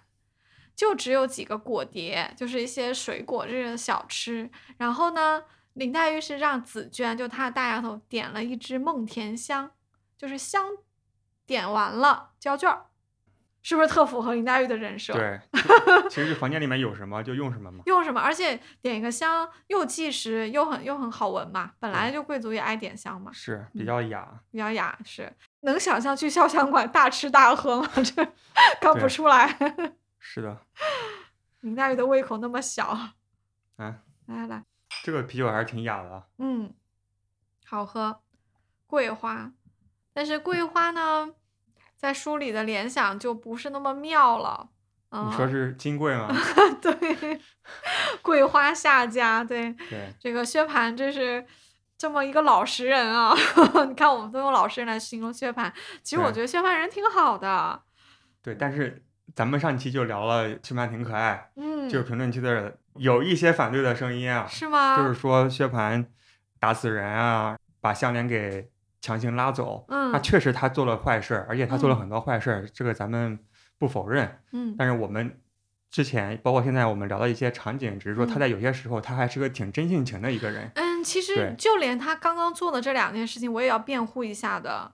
我们要直面杠精啊，不能怕，不能怂啊！薛蟠打死人是薛蟠打死的吗？大家回头去看原文，薛蟠是一个公子哥，他需要上手吗？打人的是他手下的人。这件事情，如果我们真切还原，是一个什么情况啊？就是薛蟠看上香莲了，看上这个英莲了，当时呃，他就想要，他觉得我想要的东西都能到手，然后呢，居然还敢有人跟我抢，那我带的人很多。他可能就随便说一句“弟兄们上”类似的这样的话哈，像古惑仔一样嘛。是。他手下的人是会把事情做绝了，会去奉承他的。对。他们很可能会上死手去打这个冯渊，或者说他们打的时候，因为很多人打他，没有人想到那致命的一拳是谁打出来的呢？你也不知道。群殴就是这样。对。群殴就是每个人都觉得自己责任没有那么大，但事实上冯渊付出了生命的代价。薛蟠有没有责任？当然有啊！你下的命令，而且你也没有及时制止。对。但是如果说薛蟠有意置冯渊于死地，这个不准确啊！我觉得薛蟠的目的就是希望冯渊知难而退，抢走香菱，而且他当时也不知道这个事件会闹成有人命的这个这个情况出现。所以你说他的罪过，他是有罪的，但是基本上对他的一个盖棺定论，都说他是纵容下人。打死人命，包括抢香菱，这个就是一个附带的一个衍生的一个罪了。他就是那个年代本来人就是可以买啊，那人贩子本来就是想卖给两家收两面钱嘛。他既然已经把冯家以一个暴力的手段搞定了，那香菱也没地儿去了，他把香菱带自己家里了，怎么地了？他就买了嘛。那我们不能先去抨击薛蟠这个人，而不去抨击封建制度啊。这个制度下买卖人口、奴役人口。这个妇妇女没有地位，这个是根源。因为香菱首先她得是一个奴隶，才存在被买嘛。你不能脱离这个大的根源的制度去批判呃薛蟠。事实上，我们在有一些节目里提聊到过，薛蟠虽然有很多缺点，他其实对香菱应该是不错的。对，在夏金贵来之前，否则。香菱也不会在薛家过得还比较开心，还有闲工夫去学学诗，而且书里面好多次提到香菱都是笑嘻嘻的，对，而且她跟宝钗这个小姑子，跟林黛玉这个家里的大小姐关系都很好，大家都很疼她，对，就说明香菱在家里没有受虐待，大家是比较疼她的。她的日子过得是不错的。她这个老公呢，粗是粗了点，对，而且可能就是朝三暮四，可能外头又有别人了，对。但是对香菱应该还是可以的。对，补充几个细节啊，就一个是冯渊，他是在家里应该躺了三天才死的。嗯，就如果真的是要说当场打死，那当场打死了嘛？对。第二的话，就是从薛蟠后来和柳湘莲的交手来看，他是完全不会打架的人，不会，所以大概率他没有参与这个斗殴。对。然后就像刚才尤丽说的，他确实是有过错，而且是要负职业的责任。他要负责任的。对。但是咱们还是要回到，一个是那个时代。对。第二就是他的那个年纪，也是一个青少年。是的。而且是一个从小说实话被惯坏的一个公子哥，然后他就是想。说我喜欢的东西我就要，对，我没想那么多，对他没想那么多，这个就是个问题。所以我觉得纠结于薛蟠是不是打死冯渊这几个措辞没有意义。我们应该关注的地方在于，首先这个制度造成了冯渊的悲剧，造成了香菱被抢，因为这个制度下就是会有手下人去奉承薛蟠，把人往死里打，去讨好少主子。这个制度下就是会有像薛蟠这样的，因为父亲不在，母亲溺爱他，无法无天，以至于不可。收拾，而且这个制度允许买卖人口，所以香菱才被像当一个这一个物品一样的买来买去。而且这个事情发生之后，薛蟠没有受到惩罚，只不过是他到了贾家之后，贾政说外甥年轻不懂世故，在外面可能生事，在家里住着，我们可以看一看他。事实上，薛蟠没有受到任何管教，对，没有任何惩罚，连去局子里面蹲几天反省，或者说像美国现在比较流行的，你做一些 community work 这种惩罚。都没有。他首先是有一个原生家庭的问题，嗯，因为家庭的溺爱、过于的保护，使他失去了很多成为一个。所谓加引号的正常人的资格，没错，他也挺可怜的。这样，他挺可怜的。薛蟠的成长里面，尤其他的人格的发展里面，他是缺少很多纠错的机会的。对，既有他的呃身份使然，比如说他因为是皇上的小孩，他继承了他爸爸的产业，大家都奉承他；也有他母亲因为念他是一个独生儿子，就比较宠他，疏于管教，有很多很多的问题。这些都是我们应该注意到他的地方。即便薛蟠有这么多的毛病啊，他也是有优点的。对。他的优点就是他其实重情重义不记仇，他跟柳湘莲可以冰释前嫌结拜兄弟，而且他很疼他的母亲。其实他对香菱也是很好的。我们刚刚讲过，说香菱对薛蟠应该是有点感情的，这个是在细节里体现的，是有的。因为在宝玉和凤姐被马道婆下蛊的时候，大家都去看。这里有专门提到一次薛蟠的表现的，他说薛蟠一方面又担心母亲被人撞到，又担心自己的妹妹未出阁，一个大闺女被别的男人看了。最后一句他说，他说又担心这个香菱被人臊皮，因为香菱是他老婆呀。对，香菱长得这么好看，贾家的男人有一大堆不正派的，可能会动手动脚，他就觉得自己的老婆得保护好。所以你看他其实对香菱也挺好的。当然最后来了一句就比较搞笑了，说忽见林黛玉风流婉转，早已苏倒。在那里，对，我觉得薛蟠其实就是真性情，真性情。就是你看他看到美女，他也喜欢。为什么咱们这么喜欢《红楼梦》？至少是我个人的原因，就是觉得他讲了很多真情实感。没错，不只是。宝玉一个人啊，里面很多人都是非常的真实，哪怕是有丑陋的一面、有缺点的真实的人，对，有缺点甚至有过错，像薛蟠，这确实是个过错，甚至你说是罪责也是可以的。但是他仍然是个真性情，恰好证明他是个非常真实的人。其实薛蟠是个有救的人，一个爱母亲、爱妹妹、对自己小妾也还不错的一个人，比较真性情的人，他其实心里是有善良这一面的，他符合。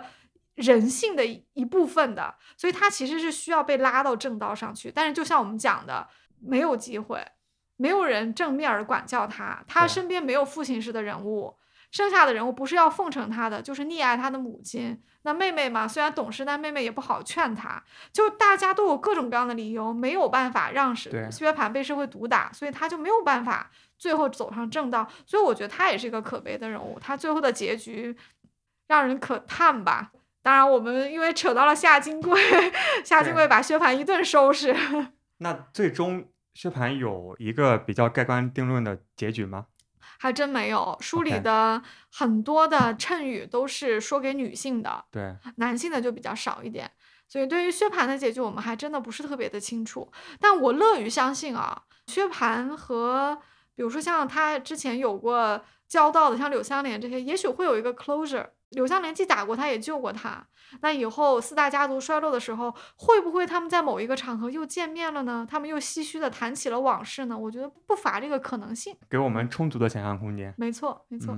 嗯，好，来，来来来，从这瓶桂花讲起，下金桂，然后扯到了薛蟠。嗯，那咱们三场酒局都聊完了，后面还有吗？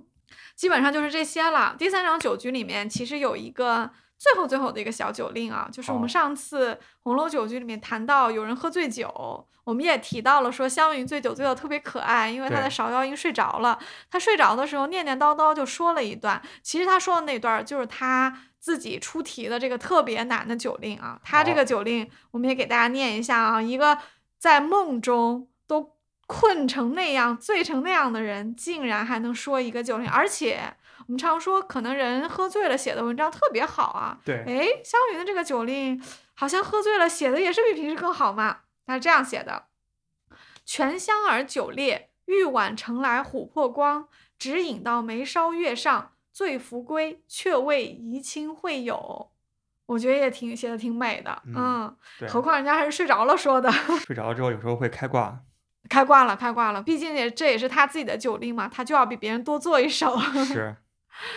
行，咱们今天就聊了三场《红楼梦》里面的酒局上面行的酒令。对，而且我们基本上把每个人的酒令都讲了，真的是非常的过瘾吧？红楼酒令应行尽行啊！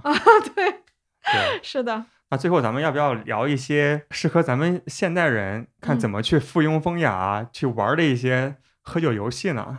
可以可以，这个我就呃不太精通了。你有什么好的酒令吗？或者桌游之类的？其实我平时喝酒也很少玩游戏，就是大家一起聊天喝酒嘛。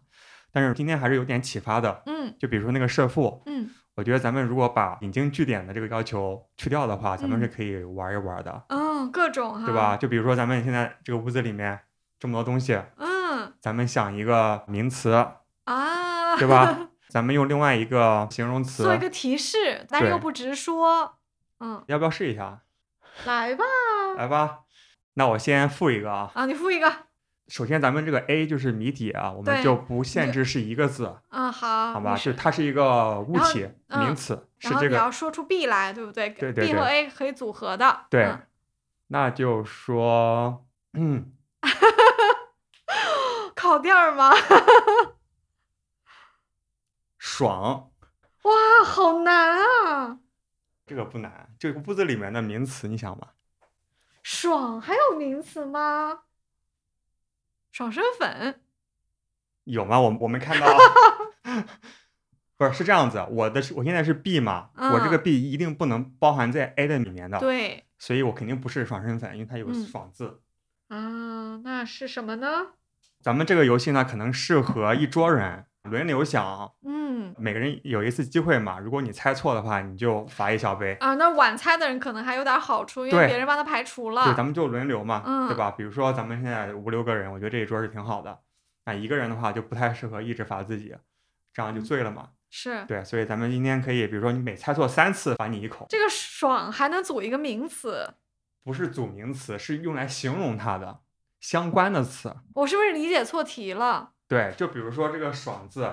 嗯，我先说一个，我随便说一个，比如说啤酒，嗯，它和爽是相关的，你喝啤酒很爽嘛，嗯，所以我如果是啤酒的话是 OK 的，啊，但但是我现在讲的那个明面不是啤酒，是另外的东西，这可难了，我觉得你想的是，嗯，空调，你猜到了呀，你看三次之内你想到了呀，嗯，就凉爽嘛，那就空调，空调，所以我应该打啤酒，对不对？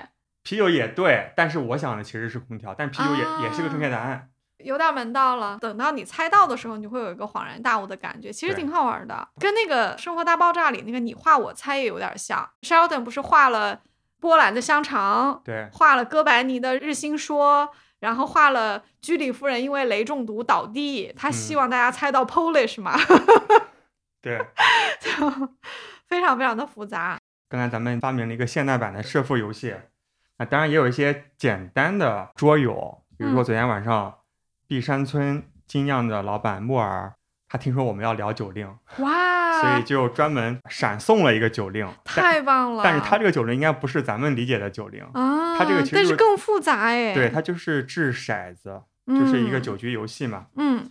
类似于一个要完成任务一样，最后有个终点，对不对？大家有个比赛，就是可能每个人会有一个棋子，每个人去掷这个骰子，然后往前走，然后走的每一格上面呢有喝酒相关的一些动作，比如说是自己喝还是别人喝。酒桌的飞行棋，这里面啊，指定谁喝谁不喝的这些啊，其实跟抽花签很像的。你看这里面有说，你可以指定一头小猪喝一杯，就是比如说你抽到这个了，我想整谁，我就你喝一杯吧，我就派编派你去喝。还有的棋是英雄好汉喝一杯，可能是男生喝啊，因为旁边有一个叫小仙女们喝一杯，那就是女孩子喝啊。你看都可以，还有自罚一杯。不幸的是自己喝了一杯现代版的抽花签啊，抽花没错，是抽花签，无非就是风雅一点，变成说什么同姓的、同庚的、同城的喝一杯，然后说抽到杏花的、抽到桃花的或者喝一杯啊，就陪你一杯。然后像宝姐姐，因为她抽到是牡丹嘛，她是花中之王嘛，她就说啊，她可以任意请别人表演一个节目，她就点啊，那你方官给我们唱一曲吧。是，还有的是上下家各喝一杯。也很有趣哦，就是上家和下家谁把他俩也给坑了。对对对，其实古今中外，估计大家玩的这些目的都是一样的，嗯，就是在酒局上面大家喝的热闹，嗯，喝的开心。